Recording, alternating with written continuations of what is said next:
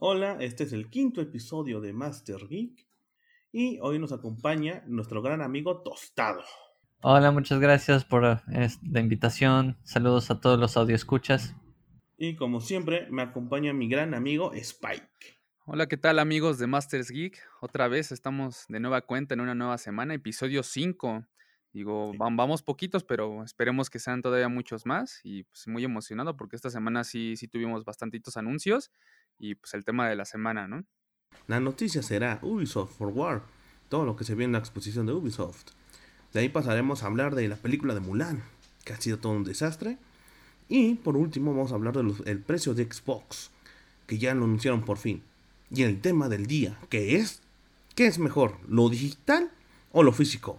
Esto es Master Geek. Veníamos diciendo vamos a hablar sobre lo que anunció Ubisoft en su exposición de Ubisoft Forward.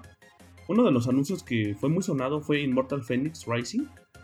Este juego que mezcla un poco Assassin's Creed Odyssey, un poco de Bredo.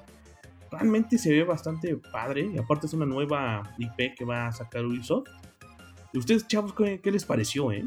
Híjole, este, este juego indiscutiblemente es o sea, trae mucha inspiración de Breath of the Wild. Digo, a mí en lo personal me llamó la atención eh, la temática del juego, pero sí, sí trae muchos elementos de este juego que les digo.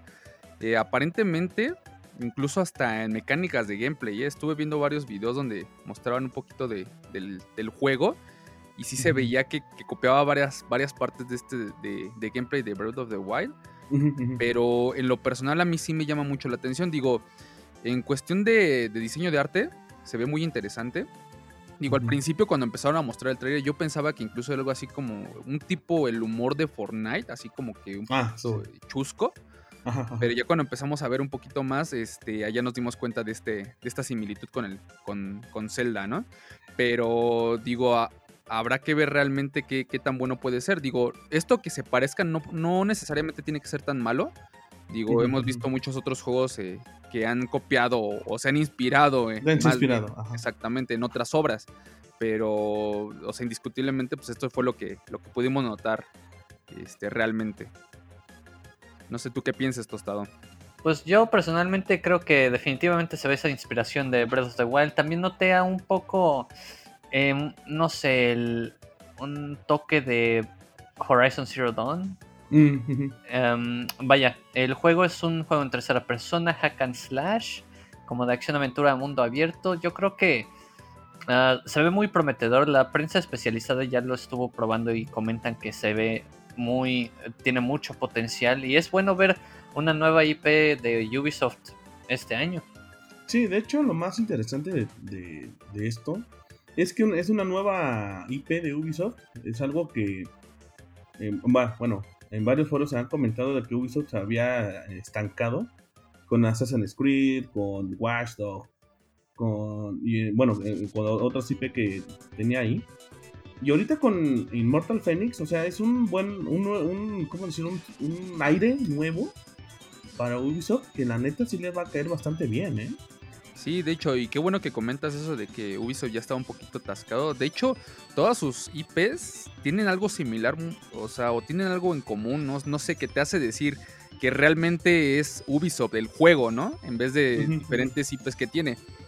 Digo, aparentemente este juego es, nuevo en el sentido de que pues, se supone que historia y personajes, digo, a pesar de la, la, similitud que vemos con este juego, pero sí se ve interesante, o sea, vi parte del gameplay que estuvieron este, probando los, eh, más que nada la prensa que tuvo acceso anticipado a esto.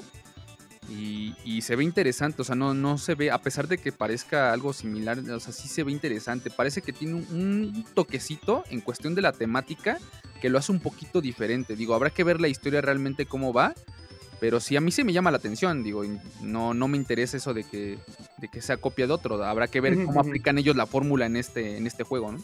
Sí, exacto.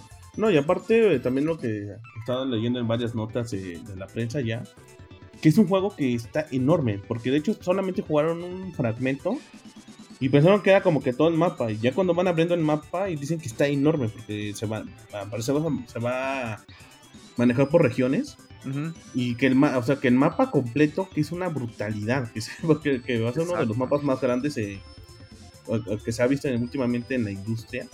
Y pues está padre, la verdad, esto, ¿eh? Porque va a haber más... Eh, mm, mm, va, a tener más vida el juego en el modo de, exploración y todo eso. Exacto, no, y de hecho incluso hasta yo me atrevería a decir, digo, a muchos no les va a parecer, pero siento que este juego tiene algo que Breath of the Wild no nos pudo ofrecer en su momento. Digo, el juego es increíble, es muy bueno. De hecho, apenas tiene, no tiene mucho que lo pude probar y terminar. Este, pero hay varios aspectos en los que me di cuenta que el juego carece. O sea, lo intentaron hacer, eh, en este caso Zelda, de un mundo abierto, pero, por ejemplo, el, el dibujado de, de las distancias de este mundo abierto, a veces se nota que cuando cargan las texturas, y entiendo completamente por qué es esto, digo, es la limitante tecnológica de la, consola, no es tan potente como un, PlayStation, un Xbox, pero sí siento que falta ese sazón, ese sazón de los mundos abiertos, incluso también en sus poblaciones, te das cuenta que es así como de, no, la ciudad de no sé qué, pero te das cuenta y es una ciudad con tres casas, cuatro casas, dices, no, no, no es tan inmersivo en ese sentido. Digo, no tiene que ser realista, pero sí necesitas de, ese poder tecnológico, de algún hardware para que soporte, que se sienta más vivo el juego, o sea, tengas más inmersión, ¿no? Digo, y es lo que noté en este juego, que es como que va a agregar esto que Breath of the Wild carece en ese sentido. Oigan, y se supone el juego está situado, o más o menos va a tocar toda la este, mitología griega, ¿no? Sí, de hecho, porque vas a andar ahí peleando con eh, cíclopes, eh, minotauros, todo esto. Y de hecho vas a tener como armas, ¿no? De ciertos, este, como dioses. Como el arco de Odiseo, eh, la... espada de Aquiles. O sea, como que va a haber varias ahí. Bueno, va a estar muy basada en la mitología griega. No, y eso está muy bien porque desde God of War no habíamos visto un juego que. O bueno, no, realmente Assassin's Creed Odyssey. Que también tocó, pero más que la mitología, más bien en la historia, el momento histórico. Exacto. Sí, no, no, tocaban el tema de la mitología. la mitología, porque en sí Assassin's Creed es más como histórico, o sea, todo es más como realista de que en la época que se vivían, lo que sucedía en, esos, tiempos, ¿no? Sí, exacto, tiene un tono más serio, ¿no? exacto, y aquí con Immortal Phoenix es más como tocan más el tema de la mitología un poquito más este, ficticio. Bueno, de ahí comenzaron a hablar. Ah, también hubo algo bastante bueno. Eh, fue el, remake de Príncipe de, Persia, Las Arenas del Tiempo, de Sands of Time. Eh, la verdad, eh, ese juego yo recuerdo que lo jugué muy poco y me, a mí me gustó bastante. Y pues me alegró porque por fin podré jugarlo ya, ahora sí. Pero no sé qué les pareció a ustedes el, remake o, lo que mostraron. Este, si quieres tostado, da tu opinión y ahorita yo doy la mía. Ok, este, pues en mi opinión, eh, vaya ficha técnica, es un juego, eh, el remake es de un juego de 2003 que saliera para PlayStation 2, este, Xbox, GameCube y salió en PC. Prince of Persia es una franquicia que como que se sentía un poco olvidada en general, pero, pero hazte cuenta que es bueno ver el retorno. Yo lo que vi em, no me convence tanto el trabajo eh, de las texturas, el trabajo gráfico de este remake. Digo, obviamente todavía no sale el juego, esperemos ver mejoras. Y fíjate bien curioso que en, en, realidad el trabajo visual del juego se hubiera visto afectado de buena manera si hubieran utilizado los shaders que mostraron o el trabajo visual que mostraron en Immortal Phoenix Rising. No sé qué opinen. Sí, claro, concuerdo contigo completamente. Digo, en el aspecto visual, siento que nos quedó mucho a deber. De hecho, eh, muchos consideran a Príncipe de Persia como el antecesor de lo que es ahorita Assassin's Creed. Este, de, hecho. sentó como que las bases. Pero, y, qué bueno que saquen este tipo de, remakes para gente que, que, no tuvo la oportunidad de probarlos en su momento. Digo, me considero uno de ellos. Yo tampoco tuve la oportunidad de probarlo en su momento. Pero sí, en cuestión gráfica, siento que sí quedaron un poquito de ver. Digo, las expresiones faciales de los personajes. Entiendo que no quieren tomar esta postura de realismo, sino tomar este otro diseño de arte diferente, como caricaturesco, pero a veces siento que incluso hasta los ojos de los personajes se sienten como si no tuvieran alma, o sea, como si fueran unos muñecos ahí este, sin, sin sentido alguno, ¿no? Pero digo, habrá que ver realmente cómo es el juego. Lo que nos mostraron creo fue un alfa. O sea, entonces se puede hacer todavía mucho trabajo sobre el aspecto visual. Digo, independientemente de eso, mm, Ubisoft nos ha demostrado que con el tiempo a veces luego no llega a mejorar estos aspectos. Así que en ese sentido no tengo expectativas tan altas, pero digo, igual el juego, el juego es bueno en sí, entonces habrá que probarlo ya cuando salga. No sé qué piensas tú, padre. No, de hecho sí, eh, algo que tú que comentaste es muy cierto, que a veces Ubisoft cuando ya entre, se ve las pruebas de alfa o beta, ya en la entrega final no le cambian casi nada, ¿no? Como que tiene ligeros cambios. Pero de hecho yo, yo siento que eh, últimamente Ubisoft sí se está esforzando más en, en dar este como terminados bien hechos.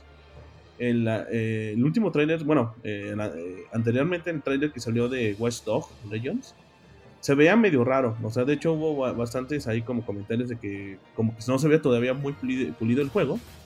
Y ahora que lo anunciaron en Ubisoft por War, eh, se ve que ya le metieron más trabajo. Y es lo más interesante de todo esto porque es como que Ubisoft ya se está eh, está dando esos detalles finales para que el juego se vea mejor. Yo siento que Príncipe de Persia, sí, o sea, honestamente sí lo vi, no parece remake, o sea, parece remaster, o sea, como que tampoco me gustó mucho. Pero yo siento que eh, el producto final, yo siento que sí va a tener mejor calidad.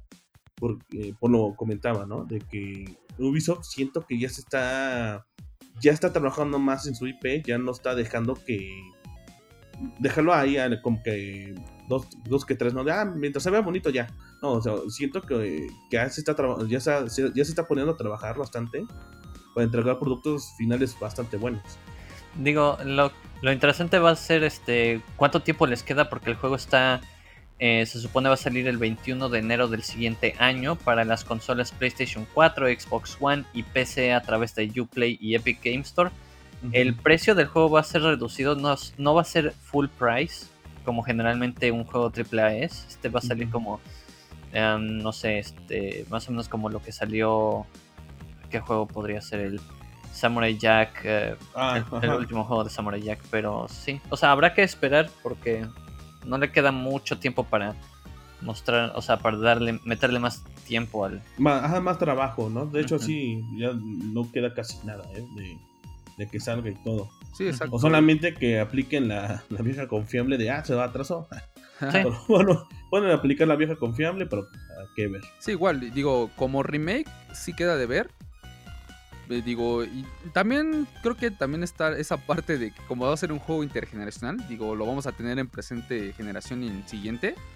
Este, pues yo creo que también es un poquito entendible, pero sí, en cuestión de remake nos queda un poquito de ver. Digo, después de ver lo que pudo, lo que hizo Square Enix con Final Fantasy VII y su remake del 7, no manches, o sea, Obviamente ya, ya cuando hablamos de remakes o tocamos ese tema, sí es así como de, ya empiezas a poner este como referencia ese juego. Sí, exactamente. Sí, ya con el remake de Final Fantasy VII ya es una... Ahora sí que es con la, vara que se va a medir ya cualquier remake, por la calidad y el trabajo que, tuvo. No, y anteriormente vimos remakes este, muy buenos como el de Shadow of the Colossus, que es mm, sí, cierto. O sea, señor remake. y, y, este Blue Point ahorita está trabajando en lo que es eh, Demon Souls. Demon Souls, exacto. El remake del original y también se ve brutal. Y, digo, si pones a comparar ambos trabajos de remakes, definitivamente este se siente un poquito más escuato. Pero habrá que esperar, digo. Y es muy buen juego. O sea, están haciendo el remake de un juego que en su momento dio mucho de qué hablar. Entonces, yo espero que salga bueno. Sí, exacto. Ah, es lo que esperamos todos, ¿no? Sí, la verdad, sí. Yo siento que sí. Hay que darle tiempo al, buen tío Ufi.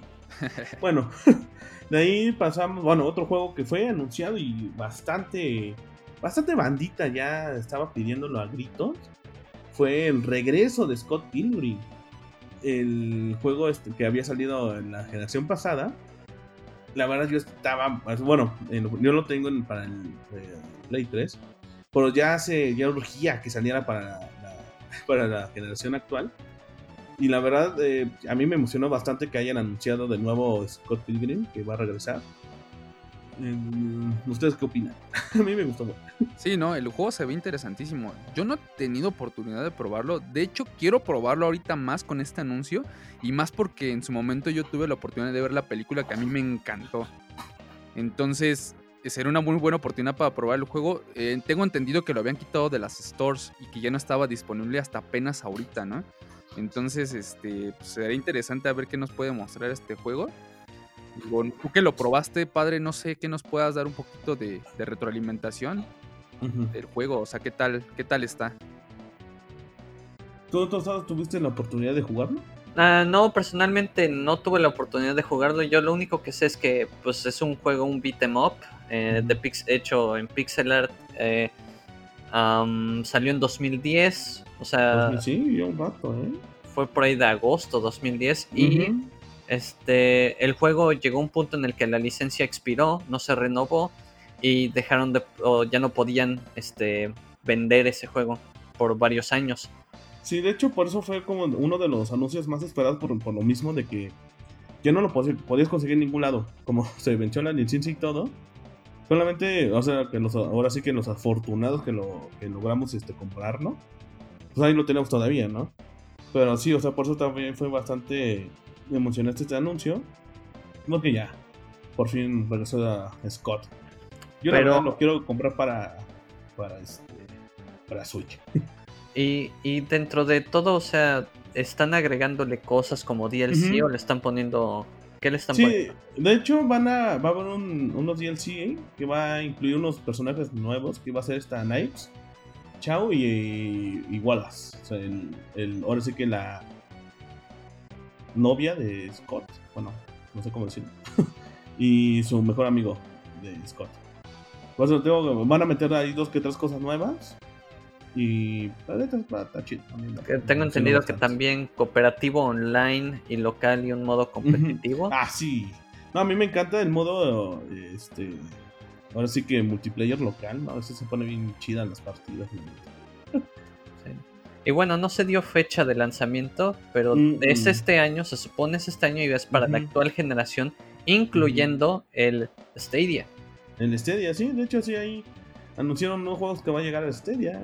No sé. Sí, que de hecho creíamos que Stadia ya estaba muerto, pero aparentemente seguirán sacando juegos ahí. Sí, de hecho, en la mayoría de la. Ahí de la plática de Ubisoft eh, fue que metían mucho de Stadia. Pero pues bueno, ahí los que tengan Stadia pues van a poder jugar también Scott Pilgrim. De ahí nos pasamos a una nueva. Igual esta es una nueva IP de, de Ubi, la de Rider Republic este modo de que te tienes que bajar un cerro como puedas, desde bicicletas, volando, caminando. Eh, a mí, la verdad, yo lo vi, me, me, gustó. No sé a ustedes si les gustó o no. Sí, de hecho se ve bien interesante el juego. Se ve que va a ser todo un desmadre, ¿no? Sí, totalmente. se ve que el objetivo es que llegues al final de la montaña, sea, como seas, volando ahí, rodando como sea y es como un tipo Battle Royale tipo Fall Guys, pero como un poco en un modo realista, porque son personas. Sí. Porque estaba viendo como gameplay y hay un güey caminando y se voltea y va, va cayendo y va bajando. O sea, güey, sí, en la vida real te matas. Como dices, ¿no? o sea, es realista, pero en el sentido de este de diseño, ¿no? De, Ajá, pero el juego en sí no, no creo que tire tanto a lo realista. Digo, me interesa mucho que de, esta temática de como de deportes extremos, ¿no? exacto. Entonces, pues sí, sí va a estar interesante ver cómo, cómo se arma con los compas este juego. Uh, sí, eh. Principalmente porque es un jugador este, masivo en línea. Aunque debo de recalcar que sí hay un poquito de preocupación de mi parte de este tipo de juegos, porque cada vez vemos más que todas las compañías quieren hacer esta inclusión de este tipo de juegos, ¿no? O sea, de, de, que sean online y que sean así, este, pues, tipo Battle Royale, ¿no? Battle Royale, ajá. Bueno, creo que ya está en la fórmula, pero cada quien está haciendo una fórmula distinta. Y está, o sea, en lo personal está padre, porque normalmente todo Battle Royale siempre ha sido disparos, cosas así. Sí. Y cuando llega Fall Guys, cambia esa. Tiene, cambió la fórmula, un Battle Royale más divertido y más rápido. Y yo siento que para acá, para allá va Rider Republic. De que va a ser un multiplayer divertido y rápido. Que digas en una parte, te echas unas 5 partidas en menos de una hora y con tus compas, ¿no? Sí, exacto. Y te digo, y recalco mi preocupación más porque como hemos visto más este tipo de juegos, obviamente con el tiempo hemos visto que todas las compañías quieren un poquito de, ese pastel, ese pedazo de pastel, donde quieren meter este juego que populachón, ¿no? O sea, quieren que se vuelva popular entre la comunidad de este, casual, este, hardcore y principalmente luego streamers, ¿no? Y youtubers. Entonces, eh, pues el juego, el juego se ve divertido indiscutiblemente, pero sí me preocupa que llegue un punto el mercado donde pues tengamos una saturación de este tipo de juegos, ¿no? Digo, tampoco tenemos, o en lo personal yo no tengo el tiempo para estarlos dedicándoles a todos, ¿no? Entonces sí vas a, pues, se va a hacer esta guerra, ¿no? De, esto, de este tipo de juegos, a ver cuál es el, el próximo que reina, ¿no? Y digo, este juego se ve interesante y pues obviamente le voy a dar para ver qué, qué tal está. Digo, no, no sé qué pienses tú, Tostado. Bueno, eh, realmente por lo que veo, em, es muy curioso porque Ubisoft siempre le ha gustado hacer juegos que tengan uso de las físicas como, eh, como principal razón de sus mecánicas. O sea, lo vimos mucho, no sé si ubican la serie Trials. Mm, sí, claro. Que también es de un personajes que tienes que mover en una moto y las físicas son este es un juego en el que tienes el uso de la física del engine para avanzar en el nivel. Y de la misma manera Trackmania no sé si Trackmania Turbo uno de los últimos que salieron que también es no es que sea un juego de carreras o un simulador de autos pero es como imagínate que estás usando tu Hot Wheels y tu pista. Más o menos de que tienes que saber cómo saltar, cuánta distancia va a alcanzar este tu carro y cosas así. El juego se ve bastante interesante. Habrá que esperar. Visualmente se ve muy bien. Sí, de hecho sí. Definitivamente. Y pues se espera el 25 de febrero para, del 2021 para CrossGen. Este va a ser también CrossGen. CrossGen, de hecho. También, también a va a salir, ¿no? exacto, exactamente. Ahí está. Va a salir para Stadia. Otro más para Stadia y el que tenga ahí Stadia, pues ya va a tener otro. Y dato importante, dato importante, en la PC va a salir a través de Uplay y de la Epic Game Store. Híjole, este Epic ya se anda apañando varias, ¿no? No, no mencionaron nada de Steam. No, este Epic se anda aplicando ahí con esas exclusivas, ¿eh? De ahí pasamos, bueno, comenzaron a hablar un poco más de Watch Dogs Legends, que eh, dos que tres cosas, pero lo que fue el ¿cómo decirlo? El tren del mame, que fue que el personaje invitado, no sé cómo decirlo, es el Rubius, este youtuber español. Y fue de, no sé, o sea, como que fue de, ah, ok. en lo personal no, no es como que muy fan, no soy muy fan de Rubius, pero pues, ahí como dato de, la... Cuando hablaron de West fue como, eh, órale, va. Sí, de, hecho el juego a mí se me, sí me gustó eh, el, anterior, el Watch Dogs 2. este, se me hace muy interesante porque te digo que implementa toda esta cultura millennial de, los hackers. Algo que, nos que nos entregó muy bien el segundo que el primero no pudo hacer. Porque de hecho el primero tuvo, tuvimos una expectativa muy alta y más con el demo técnico que se nos presentó, creo que en un E3, ¿no? de hecho. Entonces, este, creo que ahí fue una decepción, incluso en cuestión de gameplay. Pero el segundo a mí me encantó bastante. De hecho, este, me falta terminarlo, pero lo que llevo hasta ahorita, que ya es casi con el 90%, es un excelente juego. Ahora me emociona más este porque van a hacer esta inclusión de varios personajes, ¿no? Vas a tener diferentes personalidades. cada uno tiene cierta habilidad, ¿no? Uno tiene habilidad de hackeo, otro tiene la habilidad de abrir puertas, eh, ejemplos así, ¿no? Entonces, sí se ve muy interesante. Digo, esta adición que mencionas de, Rubios, digo, entiendo perfectamente la postura de, Ubisoft y, entiendo con esto al mercado entonces al que quiera apuntar, que es precisamente como burdamente sí a la chaviza, ¿no? A la chava. Entonces, digo, para quien no conozca a Rubius, creo que es un streamer de, de videojuegos muy famoso, tiene millones de viewers, ¿no? De hecho, tiene hasta libros. No, imagínate, o sea. No, no, no, o sea, está cañón y, entiendo la postura de Ubisoft de, querer apuntar a ese mercado y qué mejor manera de incluir un personaje que pues, es muy conocido entre, entre la juventud, ¿no?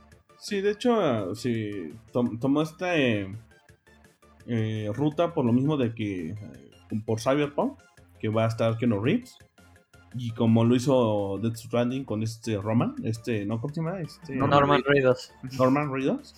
Eh, o sea, Ubisoft fue de, güey, pues ¿a quién, a quién invitamos, cabrón? a quién le gustan a los chavos, ¿no? Y dicen, pues va rápido, Rubius, ¿no? Y es como de, Sí, exactamente. Igual, como mencionas, a los chavos no creo que conozcan tanto a Norman Reedus, creo que es más de nuestra generación. Ajá, este, por esto de Walking Dead, incluso a este Keanu Reeves también, que viene desde las películas de Matrix, pues obviamente Matrix, los conocemos, pero pues los chavos, a quienes son sus, sus, este, sus ídolos, pues obviamente son los youtubers y los streamers, ¿no? De hecho.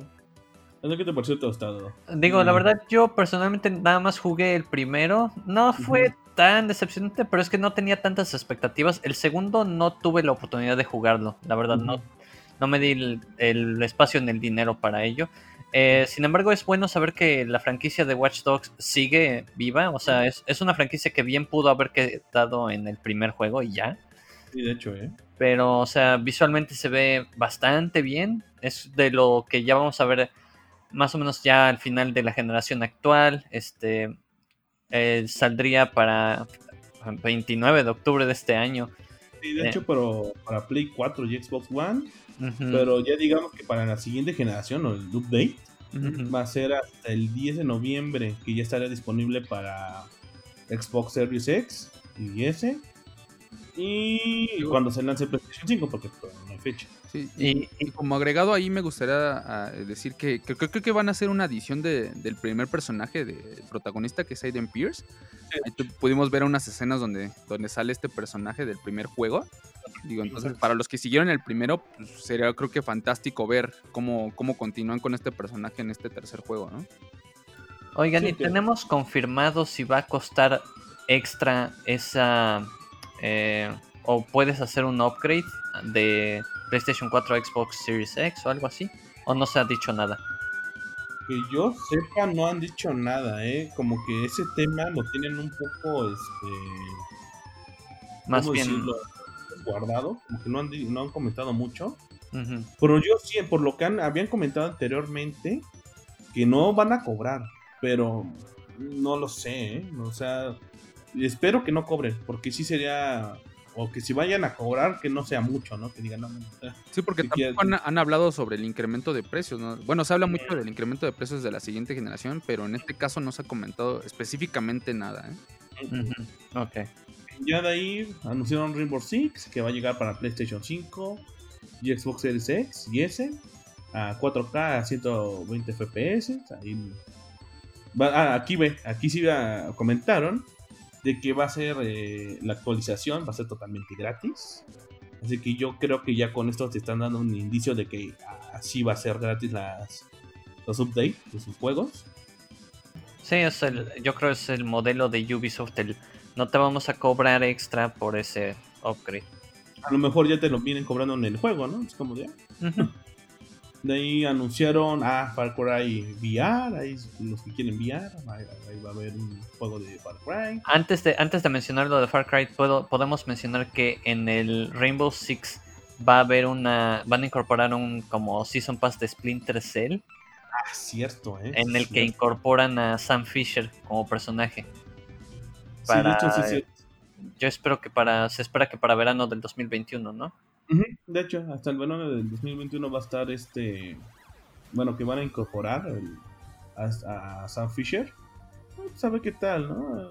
Yo no soy tan fanático de Splinter Cell de ustedes. Pues mira, la verdad es un poco triste el ver que ah, no se le ha hecho tanto seguimiento a esa franquicia desde, desde Blacklist y nada más vemos este agregados en o sea, cameos de Sam Fisher en otras en otros juegos, ¿no? Pero bueno, o sea, peor es nada. Eso sí. Sí, claro. De ahí anunciaron más cosas de Division 2, que de For Honor. Ah, y obviamente Just Dance 2021. Obviamente, el mejor anuncio. Ahí me, me, levanté del sillón a aplaudir cuando me del Just Dance 2021. Y ya, y, y, van a meter más cosas para The Crew 2. O sea, ya ese juego no lo, no lo dejan morir. Ahí va a haber como que nuevas cosas. Va a haber una actualización. Van a una tercera temporada de The Crew 2. Mira, yo no sé, yo no sé nada de The Crew 2, pero The Crew 1 te puedo decir que es el peor juego de manejo que he probado. Yo jamás lo he jugado tampoco, pero pues ahí los que lo tengan o tengan un Stadia ahí lo, lo van a tener para principios del 2021. así, bueno, de los anuncios que hubo en Ubisoft eh, for War, fueron, fueron estos. Y pues en general pues hubo cosas interesantes, ¿no? A final de cuentas. pues, ¿qué, podemos concluir de todo lo que se anunció de Ubisoft? ¿Cómo concluirían esto? Que en lo personal, bueno, en mi punto de, personal, estuvo bien por el modo de la IP nueva de, de Phoenix, Immortal Phoenix. O sea, en lo personal siento que es eh, un nuevo respiro para las franquicias de Ubisoft. En lo personal yo siento que fue lo que a mí en lo personal me gustó más. Eh, no sé ustedes. Sí, digo, igual también este, creo que estuvo bien a secas. Digo, creo que ya conocemos perfectamente la mayoría de franquicias de Ubisoft y con las que sigue trabajando año tras año. Eh, tuvimos un poquito de aire fresco con estas nuevas IPs que presentaron. Digo, creo que ahí faltó también, ¿no? Presentar algo de Assassin's Creed Valhalla, pero digo, también ya habíamos visto bastante, ¿no? En las conferencias anteriores. Entonces, este, digo, ahorita si, si Ubisoft hubiera presentado esto en un E3, pues creo que hubiera sido algo para mí muy desastroso, no lo sé, digo, y ahorita como fue algo así muy independiente, un poquito más rápido e informal, pues está, está bien, o sea, me, gustó bastante. Digo, lo de Valhalla nada más estamos esperando que ya salga. Sí, exacto. De hecho, ahora, de Valhalla ya se ha hablado de todo, o sea, ya se sabe todo, así que literalmente no estamos esperando que ya salga y poderlo jugar. Sí, exactamente. Una franquicia ya muy bien conocida por todos. De hecho, aparte. Pues bueno. No, no, tú, estado, ¿qué, ¿qué, te pareció? ¿Te gustó? No, pues mira, la verdad, o sea, tiene sus altos y sus bajos. En general, ah, hay anuncios que realmente me fueron un poco más relevantes que otros. Eh, principalmente yo me iría con el tema de Phoenix, uh, ¿cómo se llama? Immortals Phoenix Rising, que ese creo fue el highlight. Eh, quitando, quitando obviamente Assassin's Creed Valhalla. Y la verdad, sí, no, no quiero generarme expectativas altas de Sands of Time. Pero pues ojalá y de menos mecánicamente le sea muy fiel a la experiencia que era el primero, el, el juego original, ¿no? Este, habrá que esperar. Y qué bueno que por fin la gente que no pudo jugar a Scott Pilgrim versus The World. Que por favor jueguenlo. Sí, yo, ya, ya, lo había comentado, pero vuelvo a decir, ese basta para mi Switch, totalmente. Sí. Bueno, para la siguiente noticia vamos a hablar de Mulan. Esto que, que ya se viene hablando de boicot y todo. En un momento lo vamos a hablar. Esa es la misión niñas me mandaron para tal acción. Es la chusma peor que he visto aquí. Entenderán lo que es virtud. Hombres fuertes de acción. Pues el pasado 4 de septiembre se estrenó la película de Mulan en Disney Plus. Y la verdad, eh, híjole, pobre película, ha tenido tantos problemas desde para filmar, desde la distribución en cine, o sea, neta pobre película. Y ahora tiene otra controversia de, índole político. La verdad, pobre película, eh, ha tenido bastantes problemas. Ahora con lo que, el problema que trae actualmente eh, Mulan es que se grabó en ciertas partes Mm, prohibidas en una parte de China. Y eh, pues ahorita la película de Mulan tiene este problema de boicot. Y la verdad, como ven ustedes, chavos? Aparte, como comentaba, la película tiene bastante problemas. Del lado que ustedes lo vean, ha tenido literalmente un pedo en esa película. Sí, no, de hecho este, esta película ha tenido tantos tropiezos y más por el, por el pedo de la pandemia que retrasó su salida en cines y pues se vio la necesidad de, usar su servicio de streaming de Disney Plus, pero digo, ya se estrenó, aparentemente la película le está yendo mal en críticas. Digo, hay, varios aspectos. No, no, he tenido oportunidad de verla porque, pues, obviamente aquí a México todavía no llega el servicio. sí, de hecho. Desgraciadamente pues, vivimos en tercer mundo, entonces estamos considerados casi al final. Sí, es lo más triste, ¿no? Sí, pero bueno, la película creo que ha estado este, envuelta en este eh, en este, de, envuelta en este, en esta polémica de que se metió, creo, en problemas con el, con el comunismo en China, ¿no? Digo, lo que yo alcancé a entender o, ver es de que se supone que al final de los créditos de esta película este, hacen un agradecimiento, ¿no? A, todas a las locaciones donde se fue grabado toda esta película y hacen mención a, varias partes de, de, políticamente hablando de, de ciertos este, grupos eh, comunistas de China que, ya han tenido muchos problemas de, en cuestión de derechos humanos a nivel internacional. Exacto. Entonces, este, creo que por parte de Disney es un poco criticable porque, pues a fin de cuentas, lo, lo últimamente que hemos visto de, la postura de Disney es lo políticamente correcto, ¿no? Donde apoya esta expresión de libertad, diversidad de géneros y pues hacer estas declaraciones. A final, digo, no es durante la película, pero sí a final de créditos que pues obviamente los críticos y mucha gente este, analista y muy, muy, muy minuciosa para, detectar este tipo de cosas, o sea, se dio cuenta de esto, ¿no? De que, o sea, ¿cómo pretendes que tú, Disney, defines cierta postura, ciertos ideales, y a final de cuentas das este agradecimiento a un gobierno este, opresor, ¿no? Sí, de hecho, eh, ahora sí como que para más contexto, una de las ubicaciones que se grabó Mulan es en la parte de Shangin, y aquí el problema es que uh, en este, en, ¿cómo decirlo? En este em, pueblito, digamos, hay, un, hay campos de reeducación, pero por lo que están diciendo derechos humanos y todo, no son tal como centros de reeducación, sino son campos de concentración donde mandan a la gente que no está de acuerdo con el gobierno o con, o con la Mm, este, en esta ubicación son de otra índole religiosa. Y ahí los meten para que cambien de religión. Y pues, lo que eh, varias eh, organizaciones de derechos humanos dicen que en ese lugar más bien los andan exterminando, ¿no? Así que aquí el problema es que Disney eh, grabó en esta parte y aparte agradeció a la gente que está atrás de todo esto. Así que es como de Disney, de, como, como comentabas, de que es políticamente correcto y luego hacen este tipo de cosas y es como de, a ver, espérate, ¿qué onda con tu discurso? ¿No? Te estás contradiciendo bastante. Y aparte de esto, eh, otra cosa que fue muy sonado, la, la actriz principal, eh, Liu Jifei, hizo un comentario bastante controversial en Twitter, que fue que antes eh, bueno, durante las protestas que hubo en Hong Kong sobre el gobierno de China, estuvo, eh, bueno, que estaba totalmente apoyando a la policía de Hong Kong que andaba reprimiendo a los estudiantes y todo. Y así que tengo que toda esta película de Mulan trae bastante problema. Y aparte también tiene problemas en, en, en como en poderla ver, porque en Disney Plus dirán, ah, bueno, sale en Disney Plus, ¿no?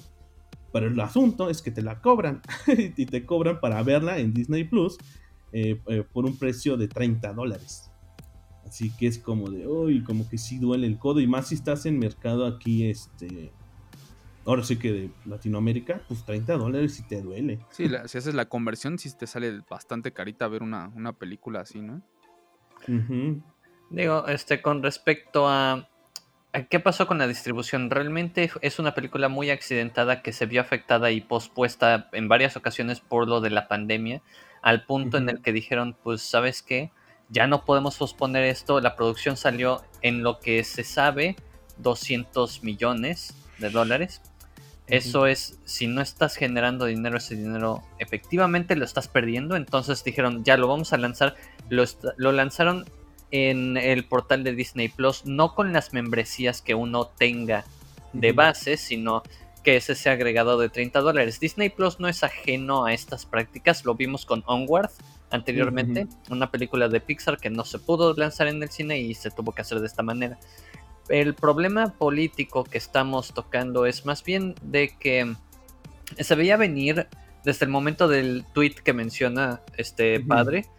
Hace algunos meses eh, pues hubo algunas este, manifestaciones en el área de Hong Kong por parte de gente que estaba hablando de em, lo dudosa que era la, o sea, las prácticas de la policía que, que estaban haciendo en contra de mucha gente ahí. Y el tweet de Luigi Fay pues fue de que ella aprobaba este tipo de conductas de parte de la policía y que sentía que era una deshonra por parte de la gente que se estaba rebelando. Em, y pues posteriormente lo de lo que pasó con el agradecimiento en los créditos al pues al gobierno de, eh, de la región de Xinjiang, em, pues vaya, ya se convirtió en un hashtag de boicotear Mulan. Y en parte, viendo lo que la crítica ha lanzado de sus reseñas, es una película que no le hace honor al material de origen que es la, la, película animada de 1998. Ajá, exacto. Este, lo que se menciona más que nada es que la historia cambia bastante y no es que el cambio sea malo, pero cuando agregas cambios que no, que realmente lo único que están haciendo es empobrecer la, la película, pues es, como, pues entonces, ¿por qué lo hiciste, no?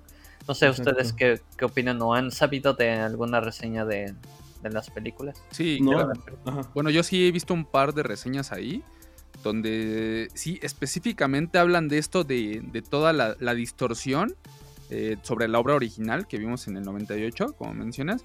Eh, creo que en lo personal, o sea, este tipo de películas o producciones live action, creo que tienen un problema. O sea, normalmente tienen la obra eh, original de Disney, de estas caricaturas animadas, pero como que siento que tienen esa parte imaginaria para cierto público infantil o en su momento con nosotros lo vivimos, ¿no? De que tocaban ciertos este, escenarios o temas que eran muy, este, muy imaginativos. Un ejemplo muy claro es este el Rey León, ¿no? Que pues, en, la, en la película animada, pues obviamente cantaban, eh, era un león que cantaba, y Aventuras hablaba. Entonces, cuando tú llevas esta parte a un live action, como que siento que pierde toda esa esencia, o sea, siento que no tiene sentido ver a un personaje, en este caso que son leones, o sea, verlos de una forma tan real y viendo expresarse de esta forma, como que siento que pierde toda esa magia, siento que en ese sentido las películas live action pierden su alma, o sea, no, no tienen esa congruencia de, de, lo divertido que puede ser ver una caricatura animada haciendo ciertas acciones a como lo llevas a, a la vida real, ¿no? Entonces, ese siento que ha sido el problema mucho de las live action en lo personal. No me han gustado tanto. De hecho, soy muy fan de las películas originales. Digo, toda mi infancia que sí viendo películas de Disney, incluso me aventé la Sirenita, perdón. Y este. Cuando ya ves estas adaptaciones, dices, no, como que algo, algo no cuadra, algo está mal. Ajá, exacto. Y más cuando tú, como lo platicamos, creo que en el podcast pasado, cuando tú tratas de, tomar una obra original que ya es buena de por sí y replicarlo en otra, como que ahí está el reto verdadero, ¿no? Decir, ok, ¿cómo vas a superar esta obra original? Entonces es un reto más grande. Digo, a final de cuentas creo que cada director quiere poner su marca y pues en este caso en Mulan no lo vemos tal cual este, pues, implementado de una, de una manera correcta o, que le haya gustado a los que realmente son fans de Mulan. Digo, creo que también hay una parte o, una omisión muy importante que es el, dragón, en Mushu. Ah, sí. Que creo que es parte esencial de la película, creo que es el que le da el toque de, de, de, cómico, ¿no? De cómico. Digo, es como que a Shrek le quitaras al burro, ¿no? Ajá, exacto. y, el, grillo, el grillo también. exactamente, el grillo. O sea, dices, no manches, no puede existir Mulan sin este personaje, es esencial. Digo, igual en la trama dentro de, este conflicto que se tuvo en China, no es tan importante el dragón o algo así, pero es el que le metía este, este sazoncito de cómico, ¿no? Que, que, lo alivianaba un poco el tono de la película. Digo, siento que aquí lo quieren hacer un poquito más real y ahí es donde se pierde realmente la magia, que es lo que les comento con, con esta transición de, dibujos animados a live action. Digo, digo Pero es que, o sea, no sé qué tanto quieren indagar en el, en el tema de la historia en, la, en esta película o si prefieren evitar spoilers, pero ni siquiera es que intentaran hacer algo real, porque en sí el personaje de, de Mulan en esta película eh, tiene superpoderes. Ah. Ok, o sea, es un. O sea, en la historia de esta película, Mulan tiene como un ki muy grande y, no puede mostrarlo por ser mujer, porque la mujer, pues, no pertenece al grupo, o sea, de gente que tiene un ki tan elevado. El ki es de los hombres, ¿no?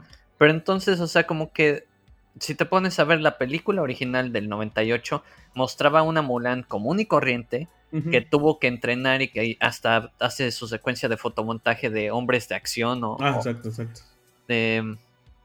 y, es, es, que ella este, tuvo que entrenar y mejorar por sí sola para ser toda una guerrera, mientras que en esta película te la presenta como, ah, pues es que por divinidad es que ella tiene superpoderes y puede hacerlo todo. Sí, de hecho aquí es algo que comentaba Spike. El problema de las live action es que como lo quieren pasarlo, digamos, al mundo real, le quitan toda la magia y todo ese contenido mágico. Y al final te entregan algo que dices, ah, este... O sea, sí entiendo que es un live action, pero pues como que ya no me gustó, ¿no? Y es algo que, que tristemente la live action que ha sacado últimamente Disney no, no han sido tan tan buenas como las originales. También aquí algo que también comentó Spec de que no aparecía el dragón, ese, eh, era porque supuestamente no lo quisieron sacar porque en China el dragón es algo muy importante para ellos. Pero aquí el asunto es que por eso pierde la magia en la película. Cualquier película que la pasan a live action pierde todo eso. Toda la esencia, toda el alma se pierde. Es como de, ah, ok, ahí está. Y es con cosas reales, o sea, en paréntesis reales, porque es como de cuando has visto un león hablando, o cuando has visto alguien con poderes, o cuando has visto, o sea, cosas así que dices, ah, bueno. Sí, exactamente. Y digo, hay formas de hacerlo también. Digo, en este caso que ponía el ejemplo del Rey León, Digo, eh, está muy gracioso porque realmente en esta película no vemos las expresiones que tiene Simba dentro de la animación, ¿no? Que es lo que, realmente quería interpretar el director sobre esta película, ¿no? Así, eh, alegría, tristeza, y lo vemos en el live action y es así como de, pues el león no, presenta, no parece que no presenta emociones. Digo, es un león ahí real, o sea, no, no, no le vemos esta caracterización, es muy complicado. Digo, este, igual habrá que ver hay, fórmulas, como te digo, hay fórmulas. Digo, un ejemplo también muy claro es el cine de los superhéroes. De, Incluso antes de que llegara toda esta oleada de Marvel y eso, o sea, cómo podían adaptar los cómics, que incluso hasta historias de los cómics se notaban hasta tanto ridículas, ¿no? O sea, un ejemplo de es como, como ver a un Wolverine este, con el traje amarillo en la vida real, pues era un poco ridículo, ¿no? Digo, incluso los X-Men llegaron a aterrizar un poquito más a, cómo sería en la realidad este, mundo de, historietas cómicas, que es algo que se supone que la animación de, Disney debería de lograr ahorita con estas películas. Digo, no sé qué piensen ustedes. No, digo, pues, o sea, pero es que ahí es lo que comento del el, contrapones un mensaje, o sea, es muy curioso porque si te pones a pensar, la película animada de Mulan es más realista que esta película. Por el simple hecho de que Mulan no era una persona excepcional. Era una persona que solamente se le dieron las circunstancias debidas y ella se tuvo que empujar, mientras que en esta película Mulan nació así y es como una super Jedi y, o sea, dices, eso no es realista, eso es tanto como decir, nació con talento, entonces no tiene que trabajar duro. Sí, es como le quitan el camino del héroe, ¿no? Como la original de Mulan, de que ella entrenó, entrenó para llegar al nivel de ellos y demostrarles, ¿no? Al final de cuentas. Ahí lo, lo interesante era el mensaje, ¿no? El camino del héroe, lo que se tiene que esforzar uno para demostrarlo a los demás, ¿no? Exactamente.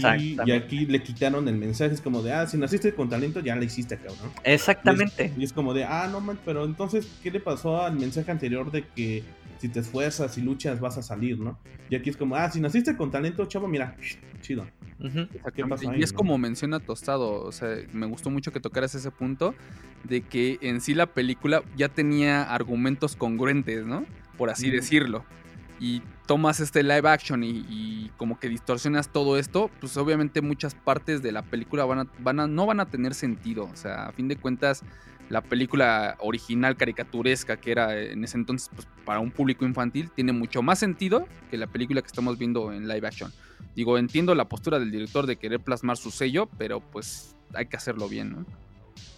No, y, otro aspecto que también quería tocar es más eh, un aspecto técnico de la película del que este sí escuché, que fue algunas secuencias de combate. Em, Bueno, la película fue grabada a como más de 120 cuadros por segundo, una, una locura, ¿no? Porque el director quería en postproducción escoger qué partes del, combate lo convertía en slow motion. Para, para poder hacerlo en slow motion, pues necesitas muchos cuadros y que se vea súper fluido, ¿no? El problema es que no tenía acotado realmente qué secciones del combate iba a hacerlas en slow motion. Entonces todas las secuencias de combate se hacían en un frame rate muy alto. Este, cuando lo quieres convertir al output de 24 cuadros por segundo, termina viéndose como si estuvieran en cafeína todos los actores. Sí, Todo súper rápido. No, y es ah, una terrible, ¿eh? Digo, yo tuve oportunidad de ver El Hobbit en el cine a, altas tasas de, cuadros y neta que marea. O sea, es intolerable ver ese tipo de producciones así. Pero inclusive, o sea, el Hobbit no te, te estaba poniendo los 48 cuadros ahí. El, tema aquí es que esos 120 cuadros los están comprimiendo dentro de esos 24 cuadros que, es el output. Entonces, todas las, todas las pelas y el movimiento de espadas y los saltos los estás viendo como si, no sé, como si estuvieras apretándole el fast forward a una película. no, eh, o sea, tiene problemas bastante eh, técnicos, ¿no? Entonces. Ah, sí, y eso es debido a que la visión del director eh, carecía de ah, pues una eh, carecía de claridad para acotar, ok, esta sección yo quiero que hagan esto y el resto no. Entonces es utilizar distintas cámaras a distintos cuadros por segundo y eso no, o sea, eso hubiera sido la solución. Sí, de hecho.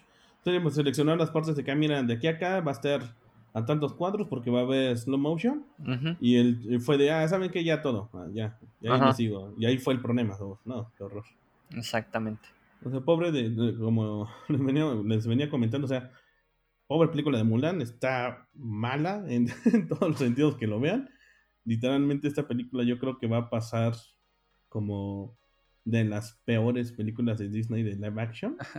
sí, Y la verdad que cuando llega aquí a, el servicio de Disney Plus, yo me imagino que poco lo van a, comprar o contratar porque es demasiado. No, y por lo que comentan, yo la voy a piratear seguramente. ¿eh?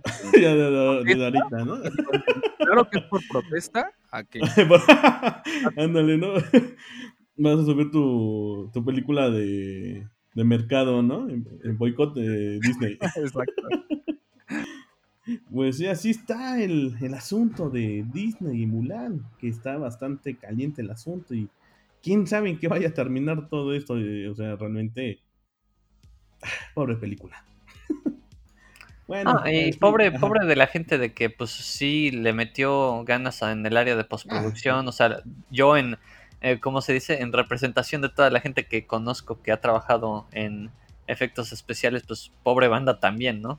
sí, el, problema, ¿no? Que al final de cuentas, eh, aquí el problema no fue las personas que estuvieron atrás en efectos especiales, nada, sino que una fue el director por haber pedido que se grabara la película así de en, ese formato y, y, obviamente la otra parte, en lo, en lo político, que fue Disney. O sea, aquí el problema es que se va el pobre gente que estuvo atrás en efectos especiales y en postproducción y todo, se la van a, se la llevan entre las patas. Sí, exacto. De alguna manera, sí. Digo, y también igual me gustaría, este, no sé, preguntarles a ustedes eh, que realmente cuántas películas live action de las que hemos visto últimamente, cuántas de esas realmente son buenas. Mm, Yo no he visto ninguna. Yo solamente vi la de. Ay, ¿cuál fue? La de Rey León y la de. Ah, y la Bella y la Bestia, pero a la, mitad me dormí.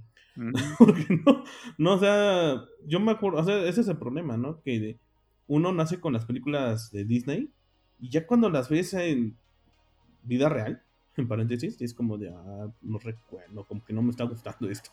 ¿Sabes cuál es la única que sí me llama la atención porque me dijeron que está muy buena? La de Christopher Robin. Ah, sí, sí, sí, ese cuál, sí, sí, sí, sí. Esa de Christopher Robin, ¿verdad? Es que no la. Creo que está ahorita en Amazon, creo. La, voy, la voy a echar. a ver en Amazon, ¿eh? Yo quiero. La que me dijeron que también que está bien. Y esa sí me la voy a echar ahora. La de Dumbo. Dicen que está pasable esa. ¿eh? Ah, te diré, pues, eh, si eres fan del original, eh, creo que no te va a gustar esta. Eh, y creo que también ya encontré otro problema, ¿eh? Creo que la gente que ha visto o es muy fan de la original, normalmente odian este tipo de producciones. Para la gente pues que no ha visto la obra original, creo que muchas de estas producciones les, pues, aparentemente les las van a considerar pues medianamente buenas. Pues sí, de hecho. Me imagino, pero... Ah, ni hablar, esperemos que... Pues, ¿qué podemos esperar de Mulan? Pues nada. No, la verdad. No, la voy a ver, no, la voy a piratear, no me, no, me interesa. para, exacto, para ti va a ser, nunca existió. Efectivamente. Sí, Mulan, ah, la, la, animada, no, la de, no, no, no. No ha salido. No sé de qué habla, no ha salido, no sé de qué habla. No, sí, este, sí, la verdad, sí. Qué desastre hicieron aquí, eh, con, con lo de Mulan y también Disney con su doble moral, o sea, terrible, eh. Terrible oremos, la neta. Bueno, aquí terminamos el tema, de, bueno, la noticia de Mulan, el boicot que tiene. Y ahora la siguiente noticia será los precios del Xbox, que por fin ya salieron. Así que continuamos.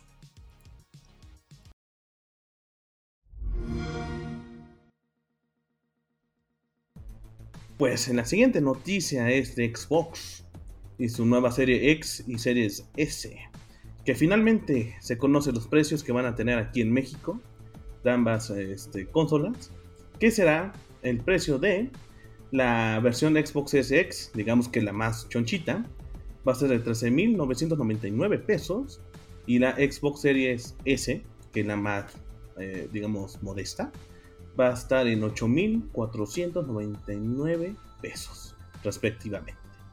Ambas eh, consolas estarán disponibles a partir del 10 de noviembre.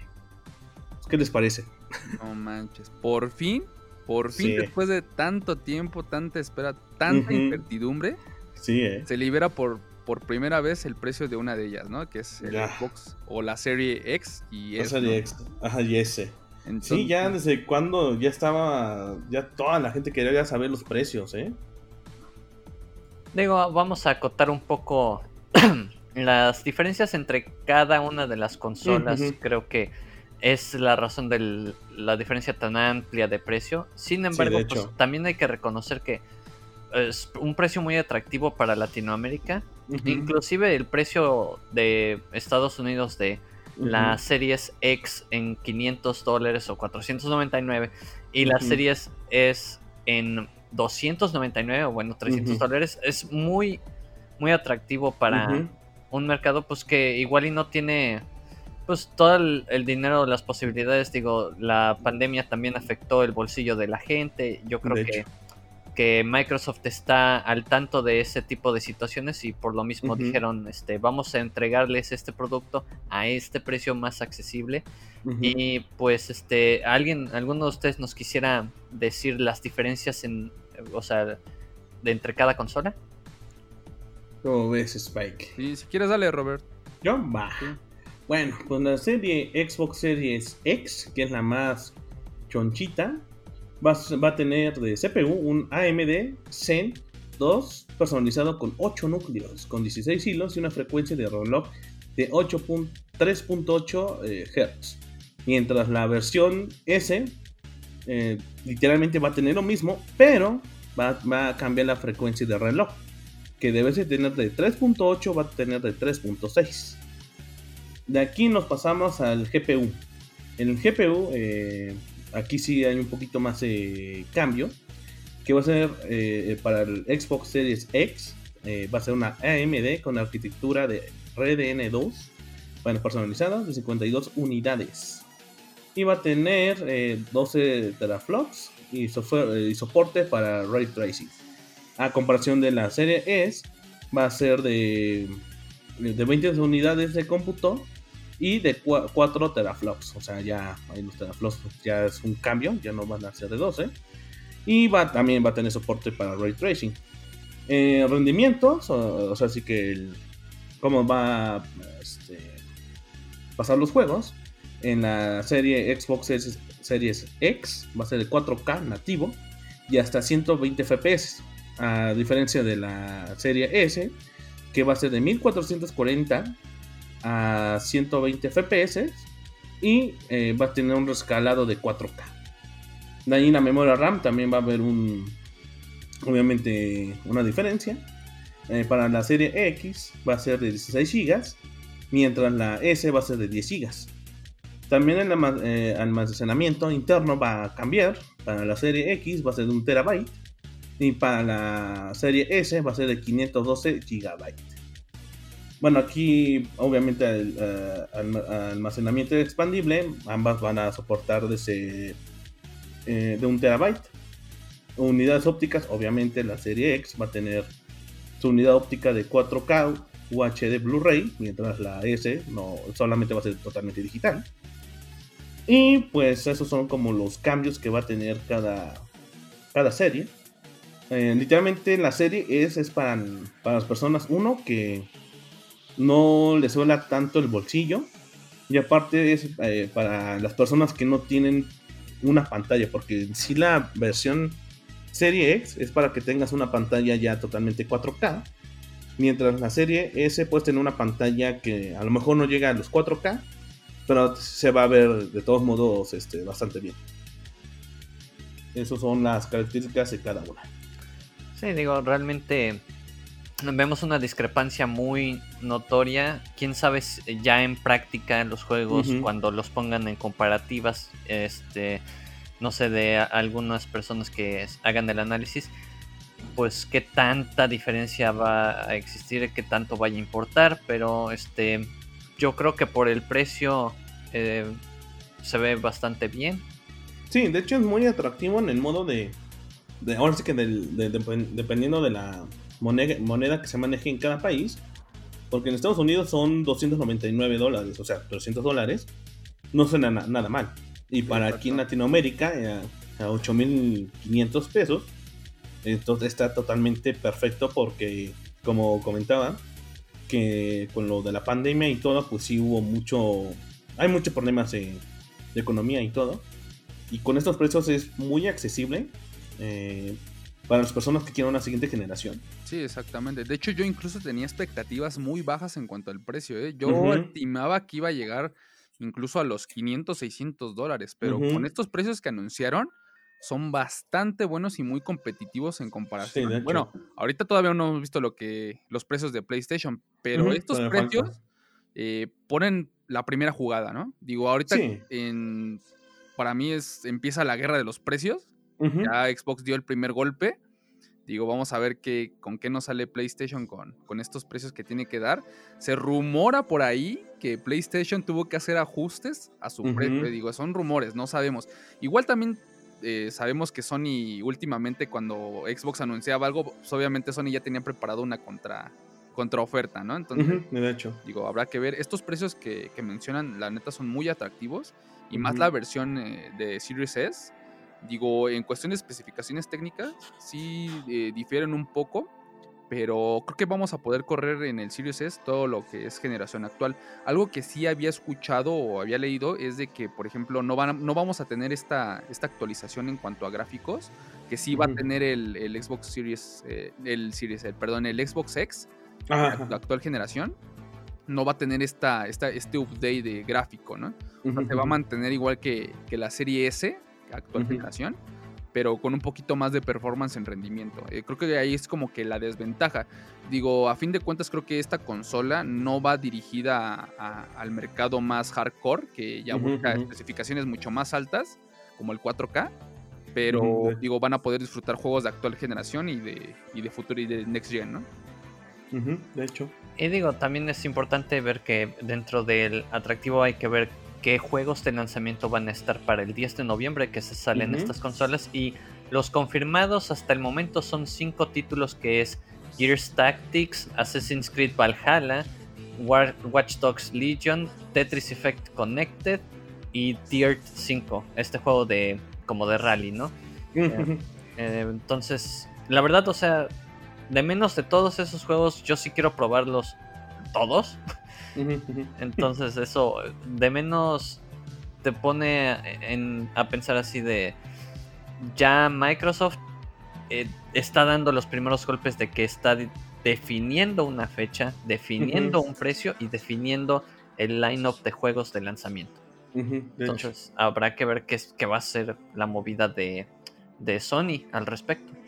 Sí, de hecho hay rumores de Sony que, como comentaba Spike, de que tuvieron que ahí modificar un poco el precio porque hay que... Eh, cuando salió el Play 3 hay que recordar que fue más caro que el, el 360.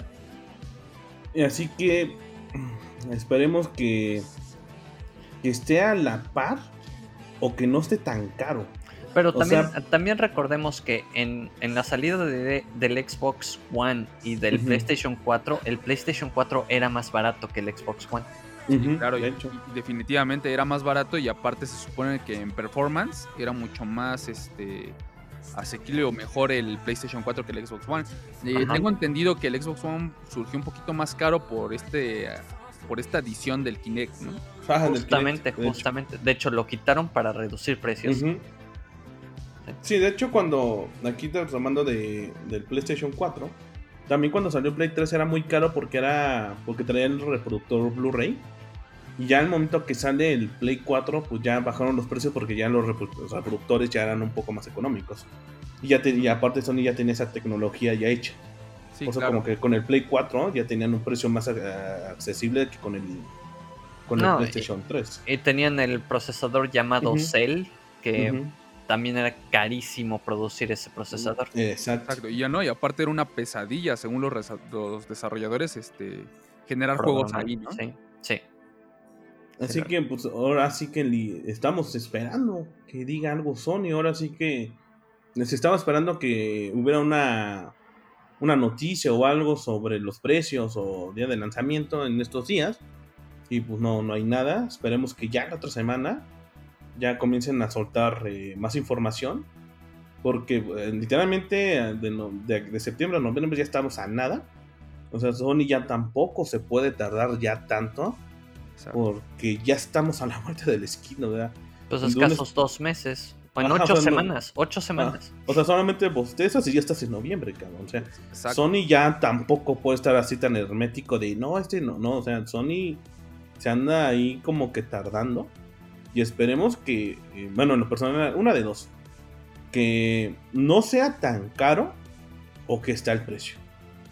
Sí, es Porque uh, con todo lo que está pasando, pues sí, o sea, la gente al final, porque hay que eh, estar conscientes que tener este un Xbox o un, Play es un, un, poco un tipo lujo, porque son, sí son caros. Pero con ahorita lo que, lo que sacó Microsoft hizo que la gente se animara más a comprarlo por el precio. Para que nadie se quedara sin un Xbox. Exacto. Así que esperemos que Sony ya por fin ya diga algo, ¿eh? Porque la neta, ahorita Xbox ya se, muchos se andan ya este, tronando los dedos para comprarse en la serie S. No, y aparte, otro gran golpe que dentro de las exclusivas está eh, Yakuza Like a Dragon, este juego, este nuevo lanzamiento de la franquicia de Yakuza, que va a salir exclusivamente para, pues, para el Xbox Series X y Series S. Y tengo entendido es el primer Yakuza que, que llega hasta a Microsoft, a las consolas de Microsoft no, creo que, creo que sí están las demás, pero están en, Game Pass, creo. Ah, no más de, de hecho, hubo un agregado apenas de, de varios. Creo el Zero también estuvo ahí incluido en Game Pass. Digo, fue un, excelente agregado para los que no tuvieron la oportunidad de probarlo en su momento. Y en cuestión del precio, creo que es, ya es, primor, es primordial este punto porque creo que es lo que estaban esperando todos. Creo que ya habíamos mostrado, bueno, Xbox ya había mostrado un poquito de sus juegos, no tantos, pero ya nos había mostrado, aunque sea un pequeño vistazo. Eh, nos había mostrado la consola. Digo, solo faltaba este elemento clave que es el que define realmente muchas veces el de si compro o no compro cierta consola, ¿no? Entonces ya se definió el precio, Xbox dio el, soltó las primeras cartas sobre la mesa, los precios son muy competitivos. Digo, habrá que ver realmente qué, qué, es lo que nos trae Xbox para que nos haga comprar esa consola aparte de los exclusivos, ¿no? Digo, venimos también de una de la pandemia, y pues, va a haber una crisis económica indiscutiblemente. Este, entonces esto de los precios va a definir mucho qué consola puede ganar este, la siguiente generación. Digo, la vez pasada, la generación del PlayStation 3 y el Xbox, del 4 y el Xbox One, pues obviamente a Xbox le pegó muchísimo el precio también. O sea, porque era más potente el Play 4 que el Xbox y era mucho más barato. Entonces, ahorita como que siento que se pueden invertir los papeles, ¿eh? Digo, está la posibilidad de que ahorita se rumora que el Xbox es mucho más poderoso, o al menos en papel, que es más poderoso que el PlayStation 5, y pues habrá que ver el precio. Sí, otra cosa que anunció Xbox con, con sus series es que va a haber un servicio que va a incluir todos los servicios de Xbox, que es el All Access. Eh, aquí eh, el precio solamente va a estar en 12 países y el precio va a ser de... Eh, me encanta esto. 29,99, o sea, 30 dólares, pero va a ser el mes. Así que yo creo que Xbox lo que va a hacer con el tiempo va a ser con un poquito más este, dar servicios que este que vender consolas, ¿no? Exactamente. Pero ese es el otro tema que vamos a hablar en la siguiente sección, que es el tema del día, que es ¿qué es mejor? ¿Lo digital o lo físico? Continuamos.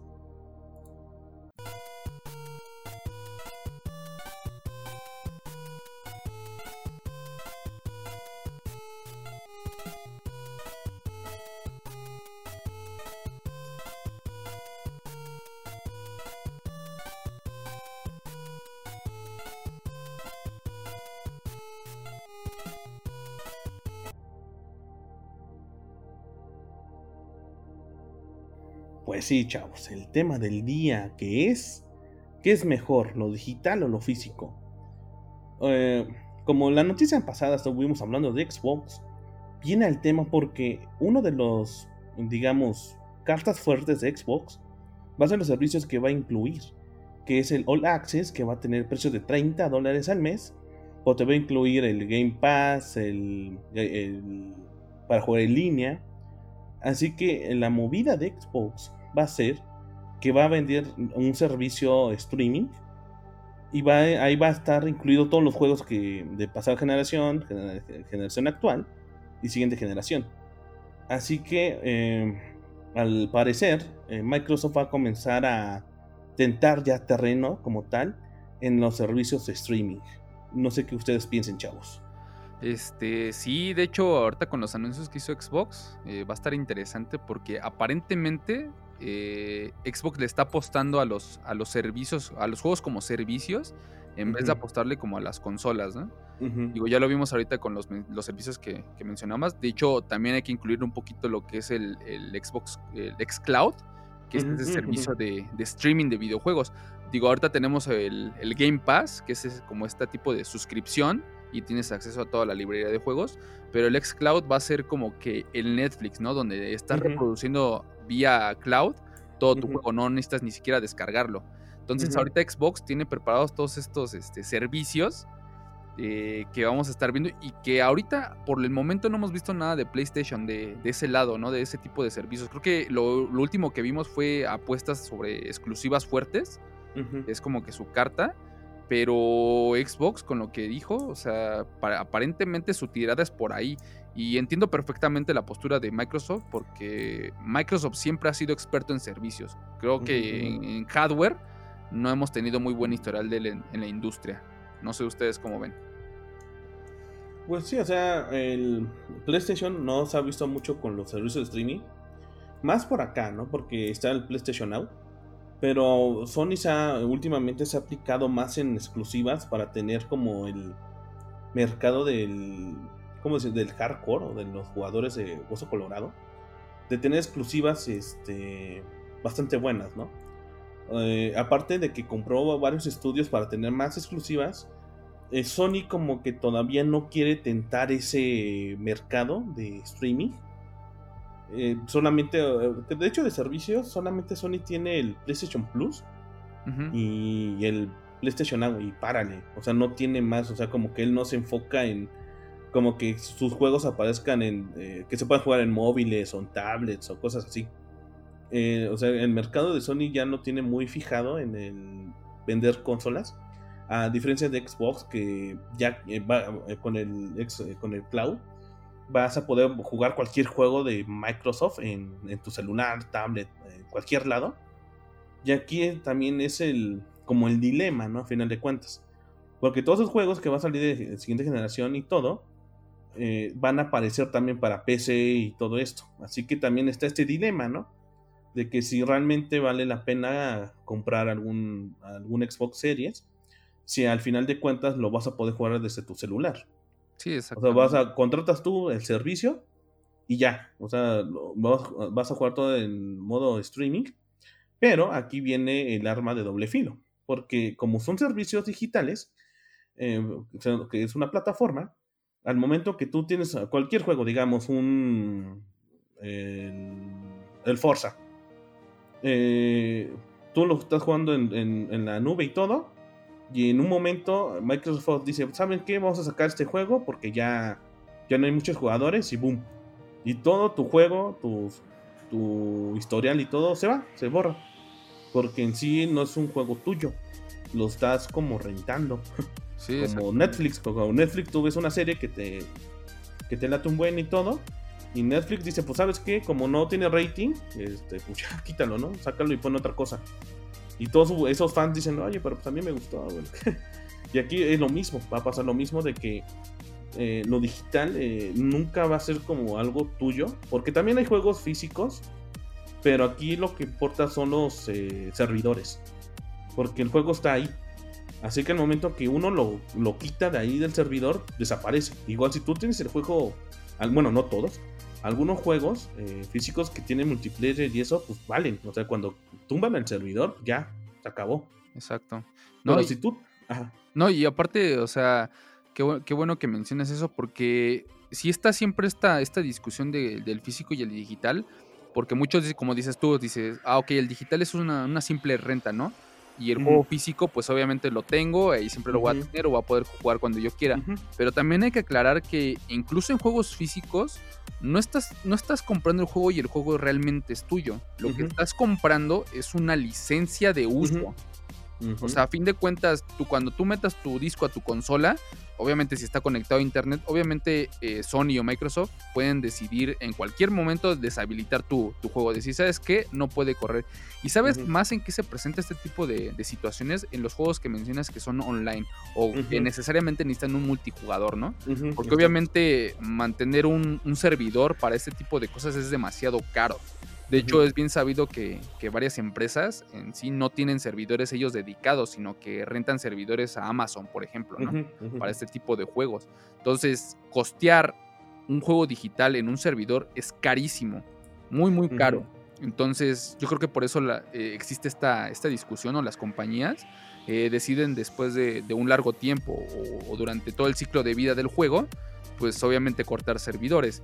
Pero es lo que te digo, o sea, a fin de cuentas un, formato físico eh, no es como antes, o sea, antes las consolas no se conectaban a internet. de hecho. Entonces, sí era, era, era entendible que decías, ok, mi, mi, cartucho, mi disco me va a durar mucho tiempo, o el tiempo que yo quiera, o incluso hasta cuando el disco deje de servir, ¿no? Que pues obviamente van a pasar muchísimos años. Pero con ahorita con las conexiones a internet creo que eso también ha cambiado por, porque, o sea, a veces luego tu consola para funcionar tiene que estar este, actualizado, ¿no? Entonces obviamente tienes que conectarlo a internet. Y cuando, cuando tú conectas a internet al servidor de ya sea de PlayStation o de Xbox, obviamente están haciendo esa lectura de licencias todo el tiempo. Incluso cuando metas tu disco, puede ser que incluso digan, ¿sabes qué? Pues el juego ya no, eh, ya no hay jugadores, este eh, pues aunque tengas el disco, pues ya no va a funcionar. O sea, estoy hablando si te conectas a internet. Obviamente existe la posibilidad de que si no te conectas a internet pueda funcionar tu juego, pero ¿qué va a pasar con aquellos eh, juegos que dependen completamente del multiplayer, ¿no? de, tener un servidor, ¿no? Exactamente. es aquí, es un tema que sí, que tocas que es importante, que cuando tú tienes tus juegos digitales, forzosamente debes estar conectado a internet para que eh, se verifique el, servidor de que tienes la licencia y todo y puedes entrar.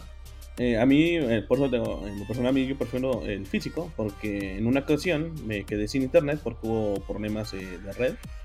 Así que no tenían, la mayoría de, tenía varios juegos en, digital y pues no podía jugarlos, se bloquean. Así que yo un momento que metí el juego, que fue el Fallout 4, metí el juego y mira, sin ninguna bronca, ¿no? Y ahí, ahí me pude entretener este, durante ese tiempo sin internet. Y ese es el problema, que cuando, como estos, estos juegos digitales forzosamente, forzosamente necesitas internet para verificar la licencia, aquí se viene el problema. ¿Qué pasa cuando una, eh, por cosas del, de la vida, te quedas sin internet? Y, te, o sea, nomás tienes tu, tu consola como piedra, o sea, como papeles, porque no funciona. Sin internet no funciona. Sí, exactamente. Y aquí cuando tienes el físico eh, y, no, no, y no tiene que forzosamente tener multiplayer, eh, como single player, tú lo puedes jugar. O sea, tú metes tu disco y ya. Tan tan, se acabó. Exactamente, digo, y aparte habrá que ver este realmente los beneficios que tiene lo digital. Digo, no todo es malo, como, como mencionas, padre. Digo, igual ya tu, tu, servidor ya se cayó, la compañía tronó, tiene que cerrar servidores, obviamente. Digo, ya no puedes jugar tu, tu copia, ¿no? Pero también hay que ver también estos beneficios que trae el sistema digital. Digo, muchas veces es por la comodidad. Porque digo, yo en lo personal eh, me gusta un poquito más el digital que el físico y más porque a mí yo no soy de ese tipo de personas que soy acumuladora de, de algo, de un objeto, ¿no? Digo, porque tienes que tener el espacio necesario para almacenar ese tipo de, cosas. Digo, también está todo este mercado aparte del coleccionismo que se dedica a, este, a, a, guardar todos estos juegos, a coleccionarlos, incluso ediciones de colección.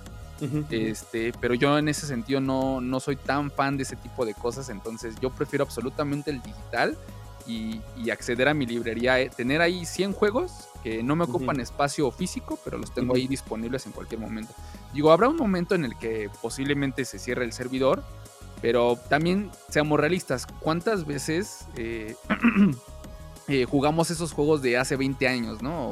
de hecho. Digo, porque pues obviamente todo el tiempo están saliendo juegos nuevos eh, a cada rato y pues tienes que dedicarles tiempo. Entonces, eh, regresarte a jugar juegos de hace 20 años es complicado y sí lo hacemos, yo lo he hecho también, pero son contados, ¿no? Entonces, creo que hay ventajas en esa parte de lo digital e incluso sus desventajas. Digo, el formato físico también es, es muy bueno. puedes prestar tu juego y lo que tú quieras, hacer lo que quieras con él. Pero reitero, o sea, el formato físico estás comprando una licencia de uso. El juego no es tuyo. Solo es una licencia de uso lo que tú estás comprando con el disco. Entonces, digo, porque si fuera tuyo podrías hacerle lo que quieras, copiarlo, eh, venderlo, revenderlo, lo que tú quieras, pero a fin de cuentas no es así. Entonces, digo, tiene ventajas y desventajas. No sé, ahí esa es mi opinión. No sé qué tú, qué piensas, Tostado. Pues mira, yo creo que eh, ha sido una práctica que se ha visto desde la generación pasada en el Xbox 360, en el PlayStation 3, que ciertos juegos pues son lanzados de manera digital y vaya, el primer paso a ser 100% digital yo lo vi más que nada con el PSP Go. En 2009, que básicamente era una consola que ya no necesitaba o ya no tenía entrada de disco. Em, lo que se ve interesante es que la siguiente generación va a tener una versión que tenga entrada para disco físico y otro que no.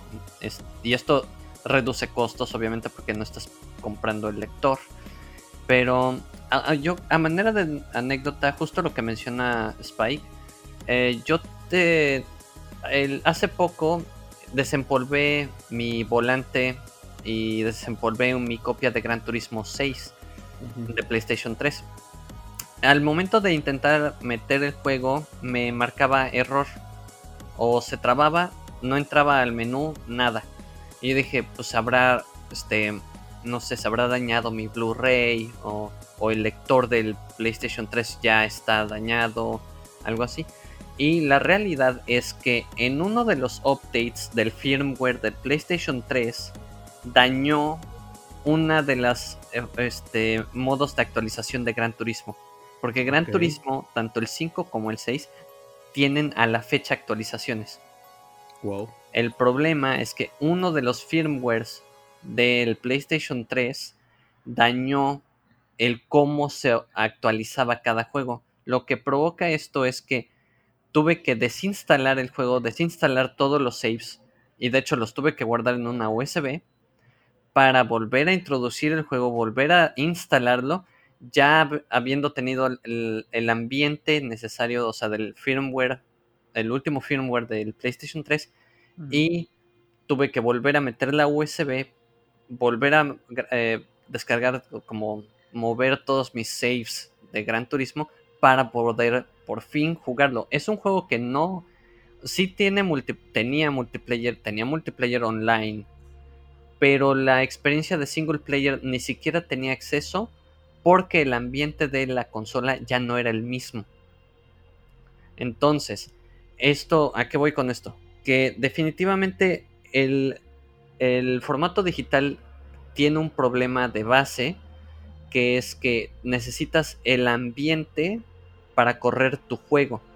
¿Qué pasaría el día en el que, por poner, regresar a este punto, Polyphony Digital, los desarrolladores de Gran Turismo, dijeran, ya no vamos a hacer actualizaciones de tu juego, ya no vamos a actualizar Gran Turismo 6, se acabó. Y Sony, por otro lado, lanza un firmware que daña el acceso a Gran Turismo. Polyphony, si decide no hacer actualización y no arreglar ese bug, tú ya te quedaste con un pisapapeles o con un portavasos. ¿Sí me entienden?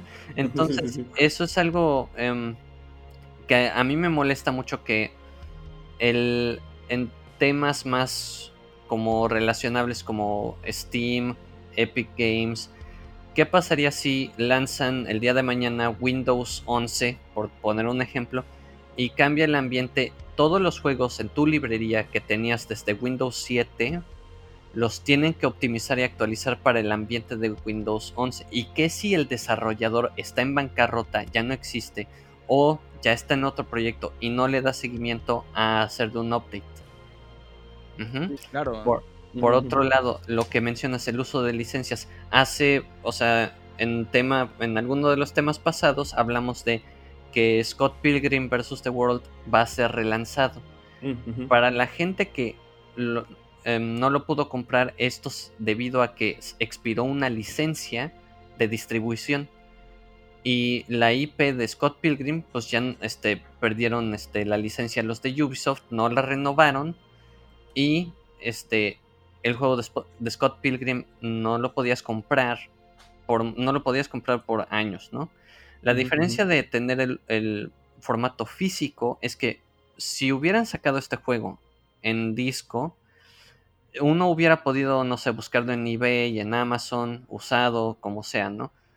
Pero ese es un problema de, pues, de tus juegos están a la merced de lo que decida tanto la compañía como Steam, o sea, la plataforma, al igual que el desarrollador.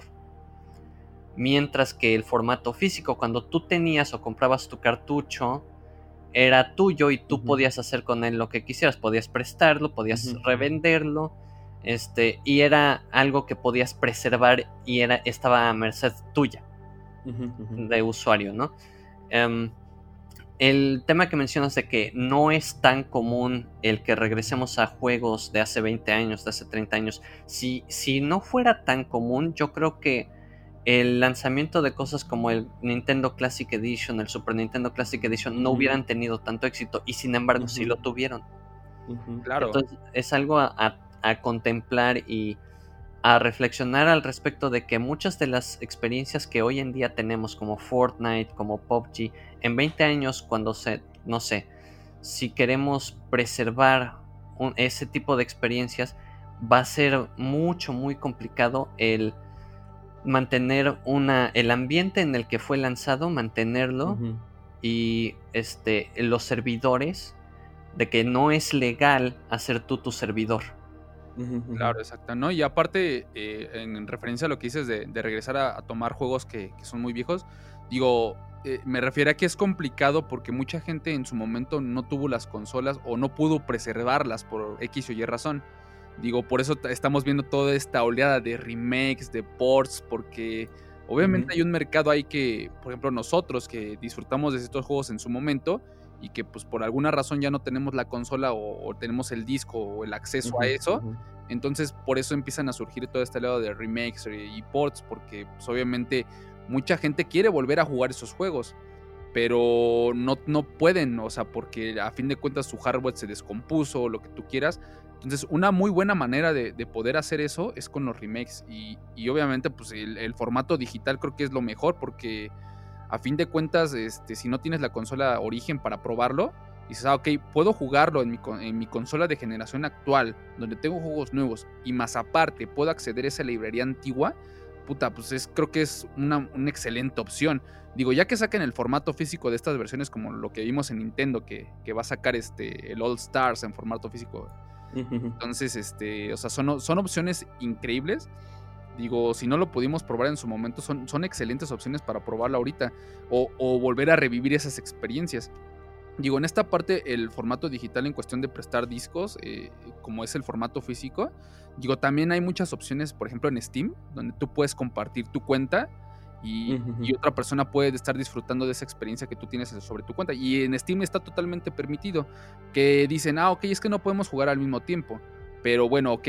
Eh, si tú prestas tu, tu, formato físico, pues es lo mismo, ¿no? O sea, no podrías estar jugando el mismo juego físico pues, dos veces al mismo tiempo, ¿no? Entonces, pues, no sé qué más quieran agregar o, comentar.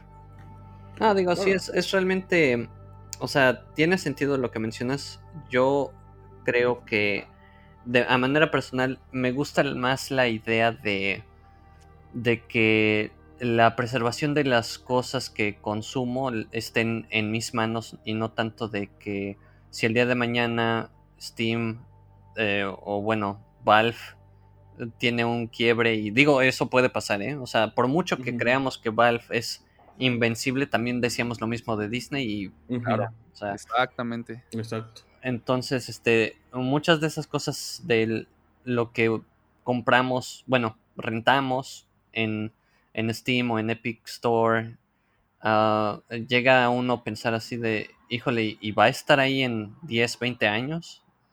Voy a poder tener acceso a él. Digo, lo que puedes hacer hasta cierto punto es conservar una computadora que igual tenía Windows XP para jugar tu juego de, no sé, Diablo 2 o Torment 1, em, este, pero sí, sí es, es complicado.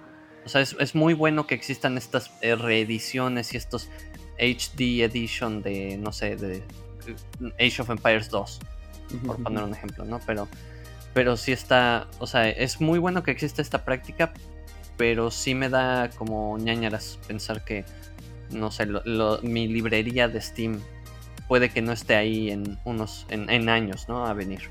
Sí. de hecho puede ser de un día para otro, ¿no? Que al final de cuentas servidores o truena la, compañía y ya fue, ¿no?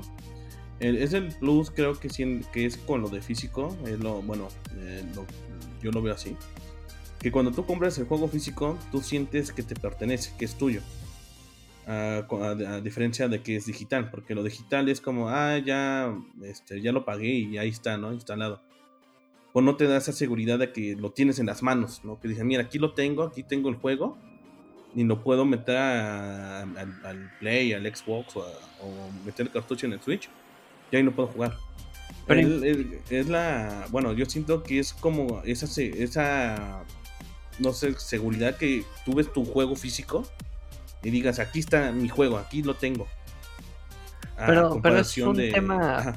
Pero es un tema como inclusive llega a sentirse parcial eso que dices, porque el Gran Turismo 6 era una, es una copia física, yo la tengo, se supone es mía, y sin embargo hubo un problema en el firmware y prácticamente estaba a merced de que Polyphony hubiera sido hubiera hecho un, un update a su al juego para que sí corriera en el firmware que, que, Sony lanzó. Entonces es como, o sea, te quedas en la duda de ¿y, y qué tanto ahorita importa el comprar el juego físico cuando pases este tipo de situaciones. Claro, y, y aparte hay que tomar un ejemplo clarísimo que tenemos en cuestión de las películas. O sea, mucha gente ahorita antes compraba mucho físico. O sea, compraban un buen de películas, almacenes de películas que tenían la O sea, yo recuerdo también, o sea, yo era amante de las películas físicas. Y a, la fecha lo soy, pero ya son más cosas quisquillosas de mi parte en cuestión tecnológica eh, y de compresión de video, que es un problema que tengo con el streaming de películas. este, pero, por ejemplo, ahorita es mucho más cómodo ya ver una película en Netflix o rentarla eh, de manera digital que ir a, una tienda y comprarla física, porque, o sea, a fin de cuentas la gente busca lo, que realmente busca es la comodidad y la accesibilidad rápida e inmediata. O sea, no, no va a buscar así de, oye, bueno, pues voy a ir a mi tienda favorita. Y principalmente ahorita en pandemia, ¿no? Que dices, ah, voy a ir a mi tienda favorita a comprar este, una copia física. Digo, hay varios medios accesibles. Este, está Amazon eh, y compras digitales, eh, digo, compras en línea por Game Planet o cosas así, por lo menos aquí en México. Pero la gente ahorita está optando más por lo digital. O sea, también la gente ya no tiene ese, ese, este, esa necesidad de comprar algo físico, de salir de su casa si pueda obtenerlo de manera rápida digital. Y obviamente pues lo vas a perder, pero es lo que les digo, pongan el ejemplo de las películas. Eh, ¿Cuántas veces te, avientas a ver una película de hace 20 años otras 10, 10, 20 veces, ¿no? O sea, si acaso agarras y dices, ok, vi esta película hace años, la quiero volver a ver. Ah, pues ¿qué crees que está disponible en tal servicio? Porque ahorita con el incremento de los servicios digitales, creo que ya tenemos demasiadas propuestas como para decir, ah, ok, si no está en tal servicio, lo puedo encontrar acá tal película, ¿no? Y yo creo que ahorita con lo que Xbox está haciendo en cuestión de los juegos, creo que es una buena opción y, creo que es el mercado donde inminentemente vamos para allá. O sea, vamos para ese formato digital. De, hecho, hay un estudio que dice que el, incremento de las ventas digitales incrementó demasiado en comparación del formato físico.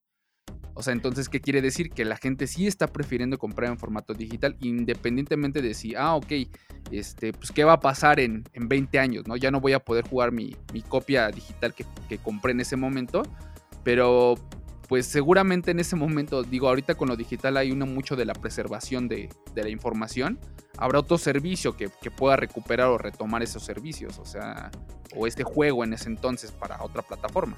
Digo, que, qué bueno que mencionas la parte de películas porque hay algo muy interesante.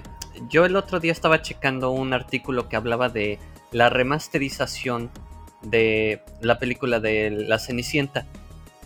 El cómo está presentada esta película en el servicio de streaming de, Disney, Disney Plus, em, es la versión que salió en Blu-ray. Esta versión pues fue recoloreada, este, reeditado el audio, etcétera. Pero hicieron una comparativa de qué tan poco eficiente o qué tan mal hecho estuvo el, el trabajo de recoloreo y repintado de, de, cada cuadro, haciendo la comparativa con la versión original. Em, ya se había visto un, una reedición de La Cenicienta en años anteriores con cambios de actriz de voz del personaje principal. a mí lo que me preocupa es ese tema de preservación. El, si tú quieres ver la versión original de la Cenicienta con la actriz de voz original, con los colores y tonos que estaban pensados para esa película de origen, la tienes que tener en VHS. Y es un VHS en específico antes de la versión que salió creo en el 98, en el 99.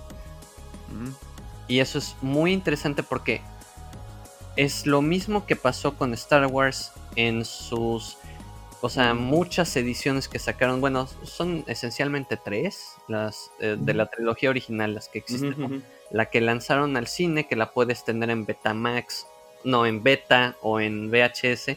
La edición que relanzaron en el 98 con efectos especiales. Y una edición que salió a partir de la, de la trilogía en DVD, este, la edición especial, que es otro retrabajo de efectos especiales. El problema aquí es que también se, cambió mucho el, eh, la corrección de color. Se ve más sepia. No, no se ve más ah, como magenta. Sí, sí, sí. y, y de nuevo, o sea, el tema de preservación de... Si quieres ver la versión original con la, con la corrección de color original, tienes que tener o una de dos, o el VHS o sacaron una edición de cada película en, DVD que tenía la edición nueva y la original. Pero si vas a Disney Plus, tú no puedes, no tienes acceso a eso. Sí, exactamente. No, y es una de las desventajas del, formato digital. Digo, aquí creo que es tema de, cada quien de, las este, productoras también qué decisión tomen en cuanto a eso. Digo, bien pudieron haber este, respaldado o metido a, un servidor este, la versión original, pero pues decidieron hacer una reedición. Digo, en este caso, como comentas, pues, fue una mala decisión por, por todos estos errores que se ven, ¿no? Pero digo, ella depende de cada productor, a cada distribuidor, a lo que quiera hacer con su película. Si no quiere que realmente accedas a esa, a esa experiencia.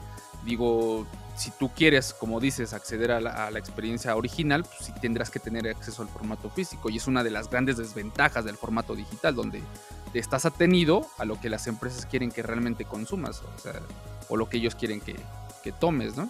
No, y que con el tiempo, cuando pierdes acceso a la obra original, lo que eh, con el tiempo empiezas a generar es el, falso histórico. De que nadie o sea, la historia se pierde cuando no la documentas.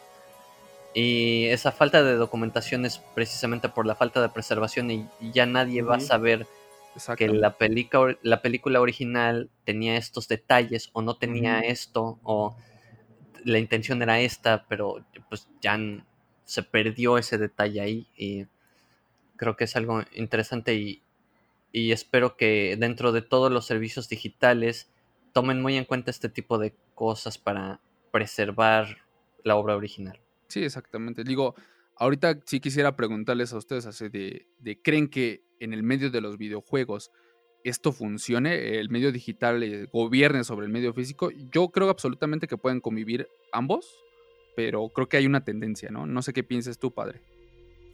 Eh, ahora sí que, como comentaban, de la ventaja del servicio o el modo streaming, es que lo tienes a la mano y aparte eh, sale más económico a veces. Como comentabas que en las películas, tú quieres ver una película al momento y te metes a cualquier servicio de streaming o, hasta descargarlas o comprarlas digitalmente y ya la tienes a la mano y, a veces te sale más barato. Porque en una, una película digital te puede salir como en unos 100 pesos y ya si vas a comprarla en, modo eh, físico, te sale más caro, ¿no? Te sale como en 200 hasta 300. Así que, creo que aquí el mercado, al final de cuentas, yo siento que es el lugar, sé que va a ser el futuro, que va a ser todo en streaming. O sea, en lo personal no me agrada mucho la idea porque es algo que, como había comentado, de que como en las películas, como en videojuegos, o hasta en música, una, eh, en modo en películas y en música, a veces no es la misma calidad que escucharlo o verlo en, un formato físico. Otra es que al final de cuentas, eh, tú compras una película y también como es digital, también te la pueden quitar porque no, es tuya.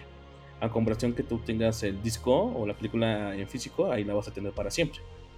Y no va a haber alguna edición o, algo que se pierda de la obra original. Así que yo en lo personal, yo sí me yo me quedaría más en el mercado de lo físico. Pero, a la, eh, pero obviamente eh, eh, dentro de mucho tiempo, me imagino, que ya no va a ser tan redituable por los costos. Y así que ya todo se va a pasar a lo, a lo digital. Aparte de que va a ser más económico, va a ser accesible a todos.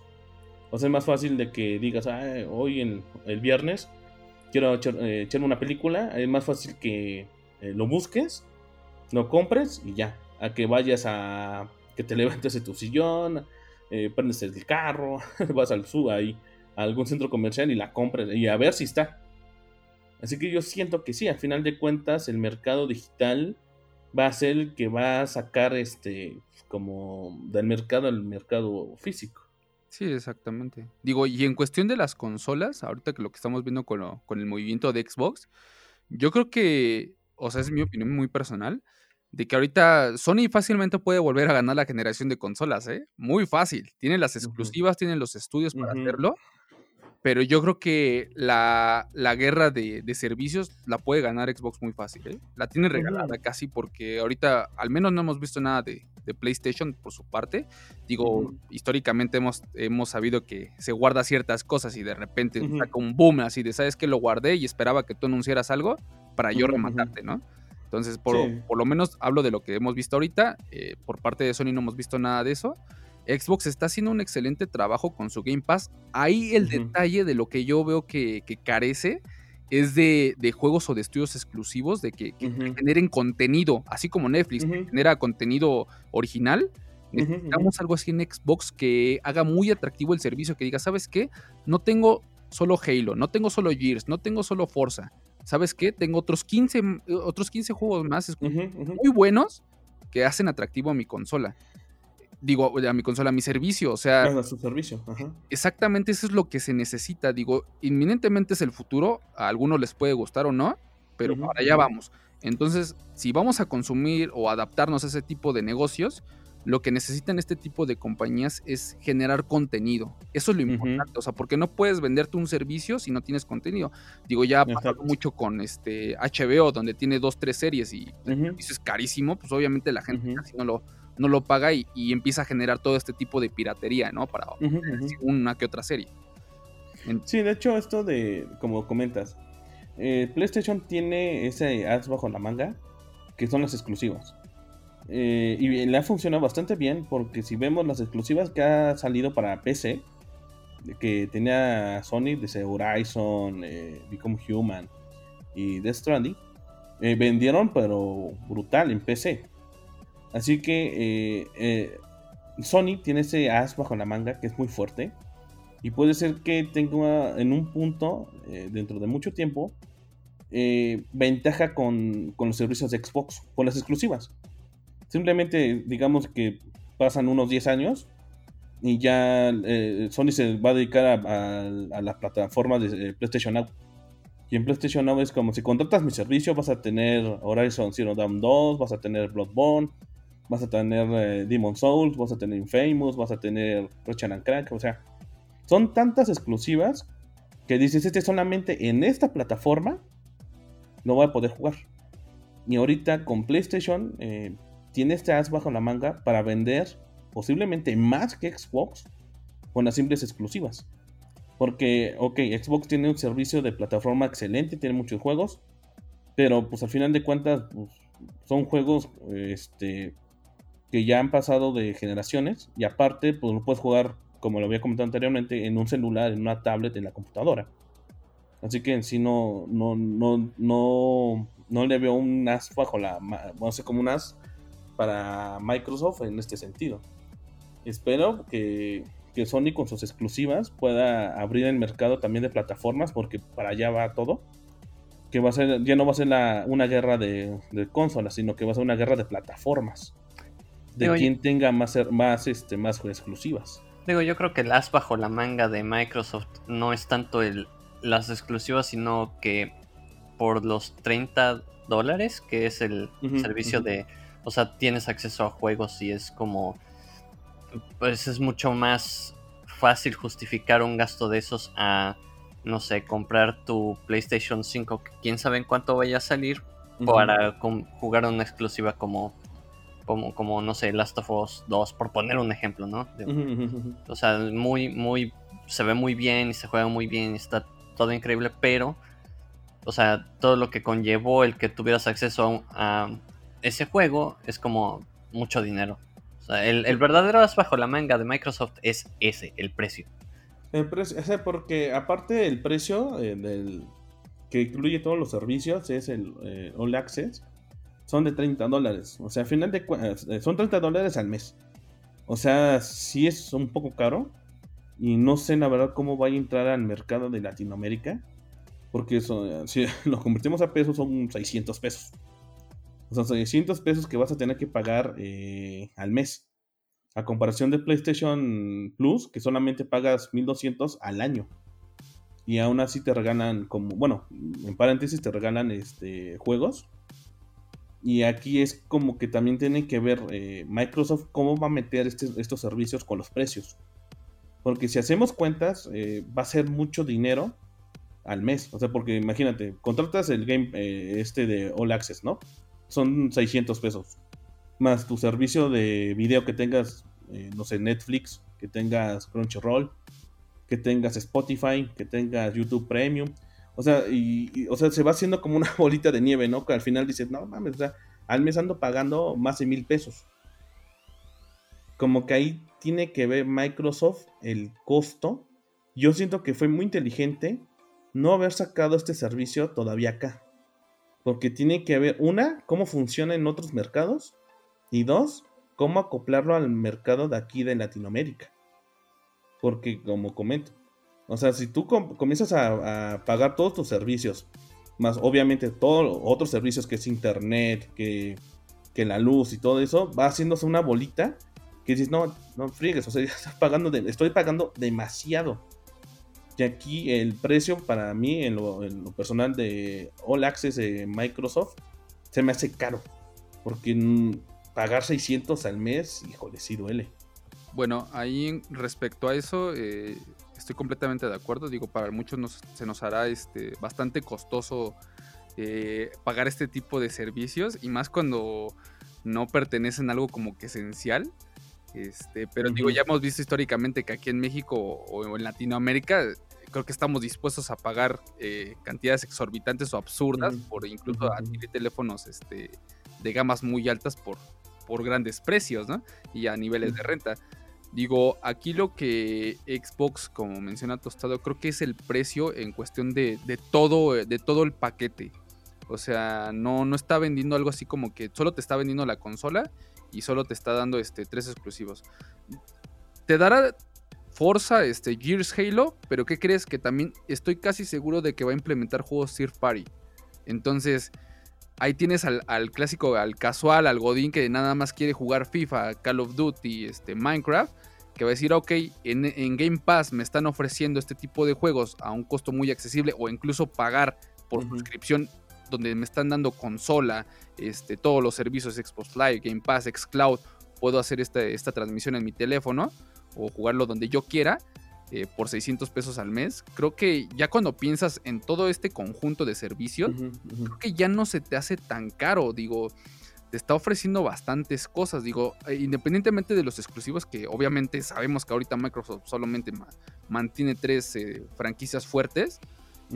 sí, te, puede ofrecer otros juegos de, terceros que son populares entre la comunidad y principalmente en la casual. Digo, son casuales, pero creo que son los que más venden, a fin de cuentas. Digo, ahí están los números, ¿no? Digo, la gente prefiere consumir FIFA cada año, o sea, un Call of Duty cada año.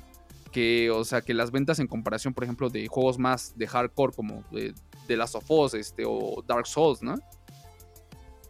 Sí, de hecho, este es el. como que el.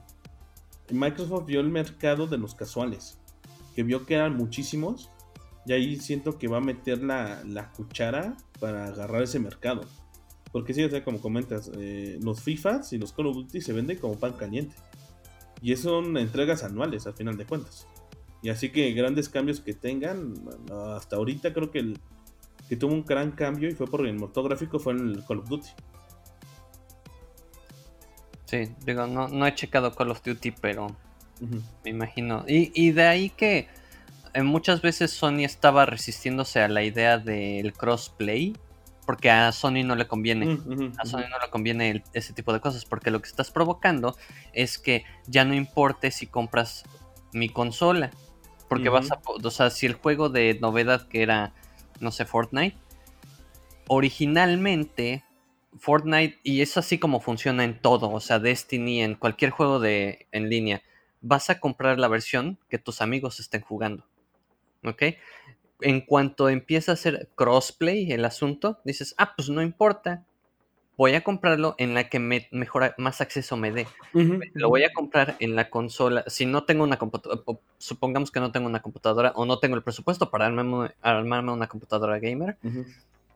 Microsoft me está vendiendo un, una consola que en esencia es una computadora con su propia este, interfaz y su propio sistema operativo a 8 mil y tantos pesos.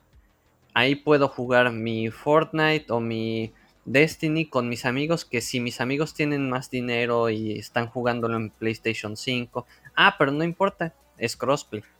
Entonces, exacto. ahí está la apuesta. Por eso Sony es así de no, mis, mis juegos, o sea, si quieres jugar Fortnite, tiene que ser en mi consola. Quieres jugar con tus amigos, tiene que ser en mi consola. Exactamente, y ahí parte como que este, este, este decisivo de la gente de decidir qué consola o no comprar. Cuando rompes ese, ese esquema de, del clásico de compro la consola para jugar exclusivos y que solamente puedo jugarlos ahí y no puedo jugar con mi amigo que tiene un Xbox, una PC gamer o incluso un teléfono celular. O sea, creo que la compañía que rompa esto, que en este caso lo está haciendo Microsoft, este, donde juégalo donde quieras, o sea, creo que es importantísima. Digo, a mí me duele en el sentido de que, ok, entonces, ¿qué va a pasar con los exclusivos? Sony nos está entregando últimamente o en los últimos años exclusivos, puta, eh, memorables, o sea, excelentes franquicias o IPs que son de autor y, traen historias detrás y gameplays increíbles, gráficos increíbles. Pero a fin de cuentas todo esto es un negocio. O sea, la industria de los videojuegos es un negocio. Y que a final de cuentas si Sony ve que, a la gente no le interesa tanto comprar un The Last of Us, por ejemplo, un God of War, pues va a tener que apostar sí o sí a este tipo de, cosas, donde ya no va a tener e, este eh, o darse el lujo de esta decisión de si sabes que pues, si nada más en mi consola solamente vas a poder jugar con otro que tenga un PlayStation. a mí es lo que me preocupa, me duele, sí, pero creo que en base a los datos que hemos estado viendo últimamente de, lo que consume la gente, creo que pues, vamos para allá y, se van a tener que adaptar eh, indiscutiblemente. Digo, Nintendo también entra dentro de, ese, de esa postura, porque Nintendo también eh, siento que ha mantenido ese, esa actitud de, mantenerse clásicos, podría decirse. Este, entonces va a tener que tomar e, esa decisión. Incluso ya vimos Marios en celulares. O sea, años, hace unos años no, pensábamos en eso. Sí, de hecho está el Pokémon Go y todo eso. Exactamente, entonces no creo que en algún futuro podamos ver un Mario en, PlayStation, en PC, ¿no? Digo, PC más porque pues, creo que la PC es un poquito más neutral, donde se empiezan a hacer este acumulado de servicios de todos. Entonces, este, pues, no, no, no me sorprendería ver algo así. Y digo, y el que no se adapte, pues obviamente no solo aplica para los videojuegos, aplica para cualquier industria de, lo que sea. El que no se adapta, pues simplemente va, va, a tronar.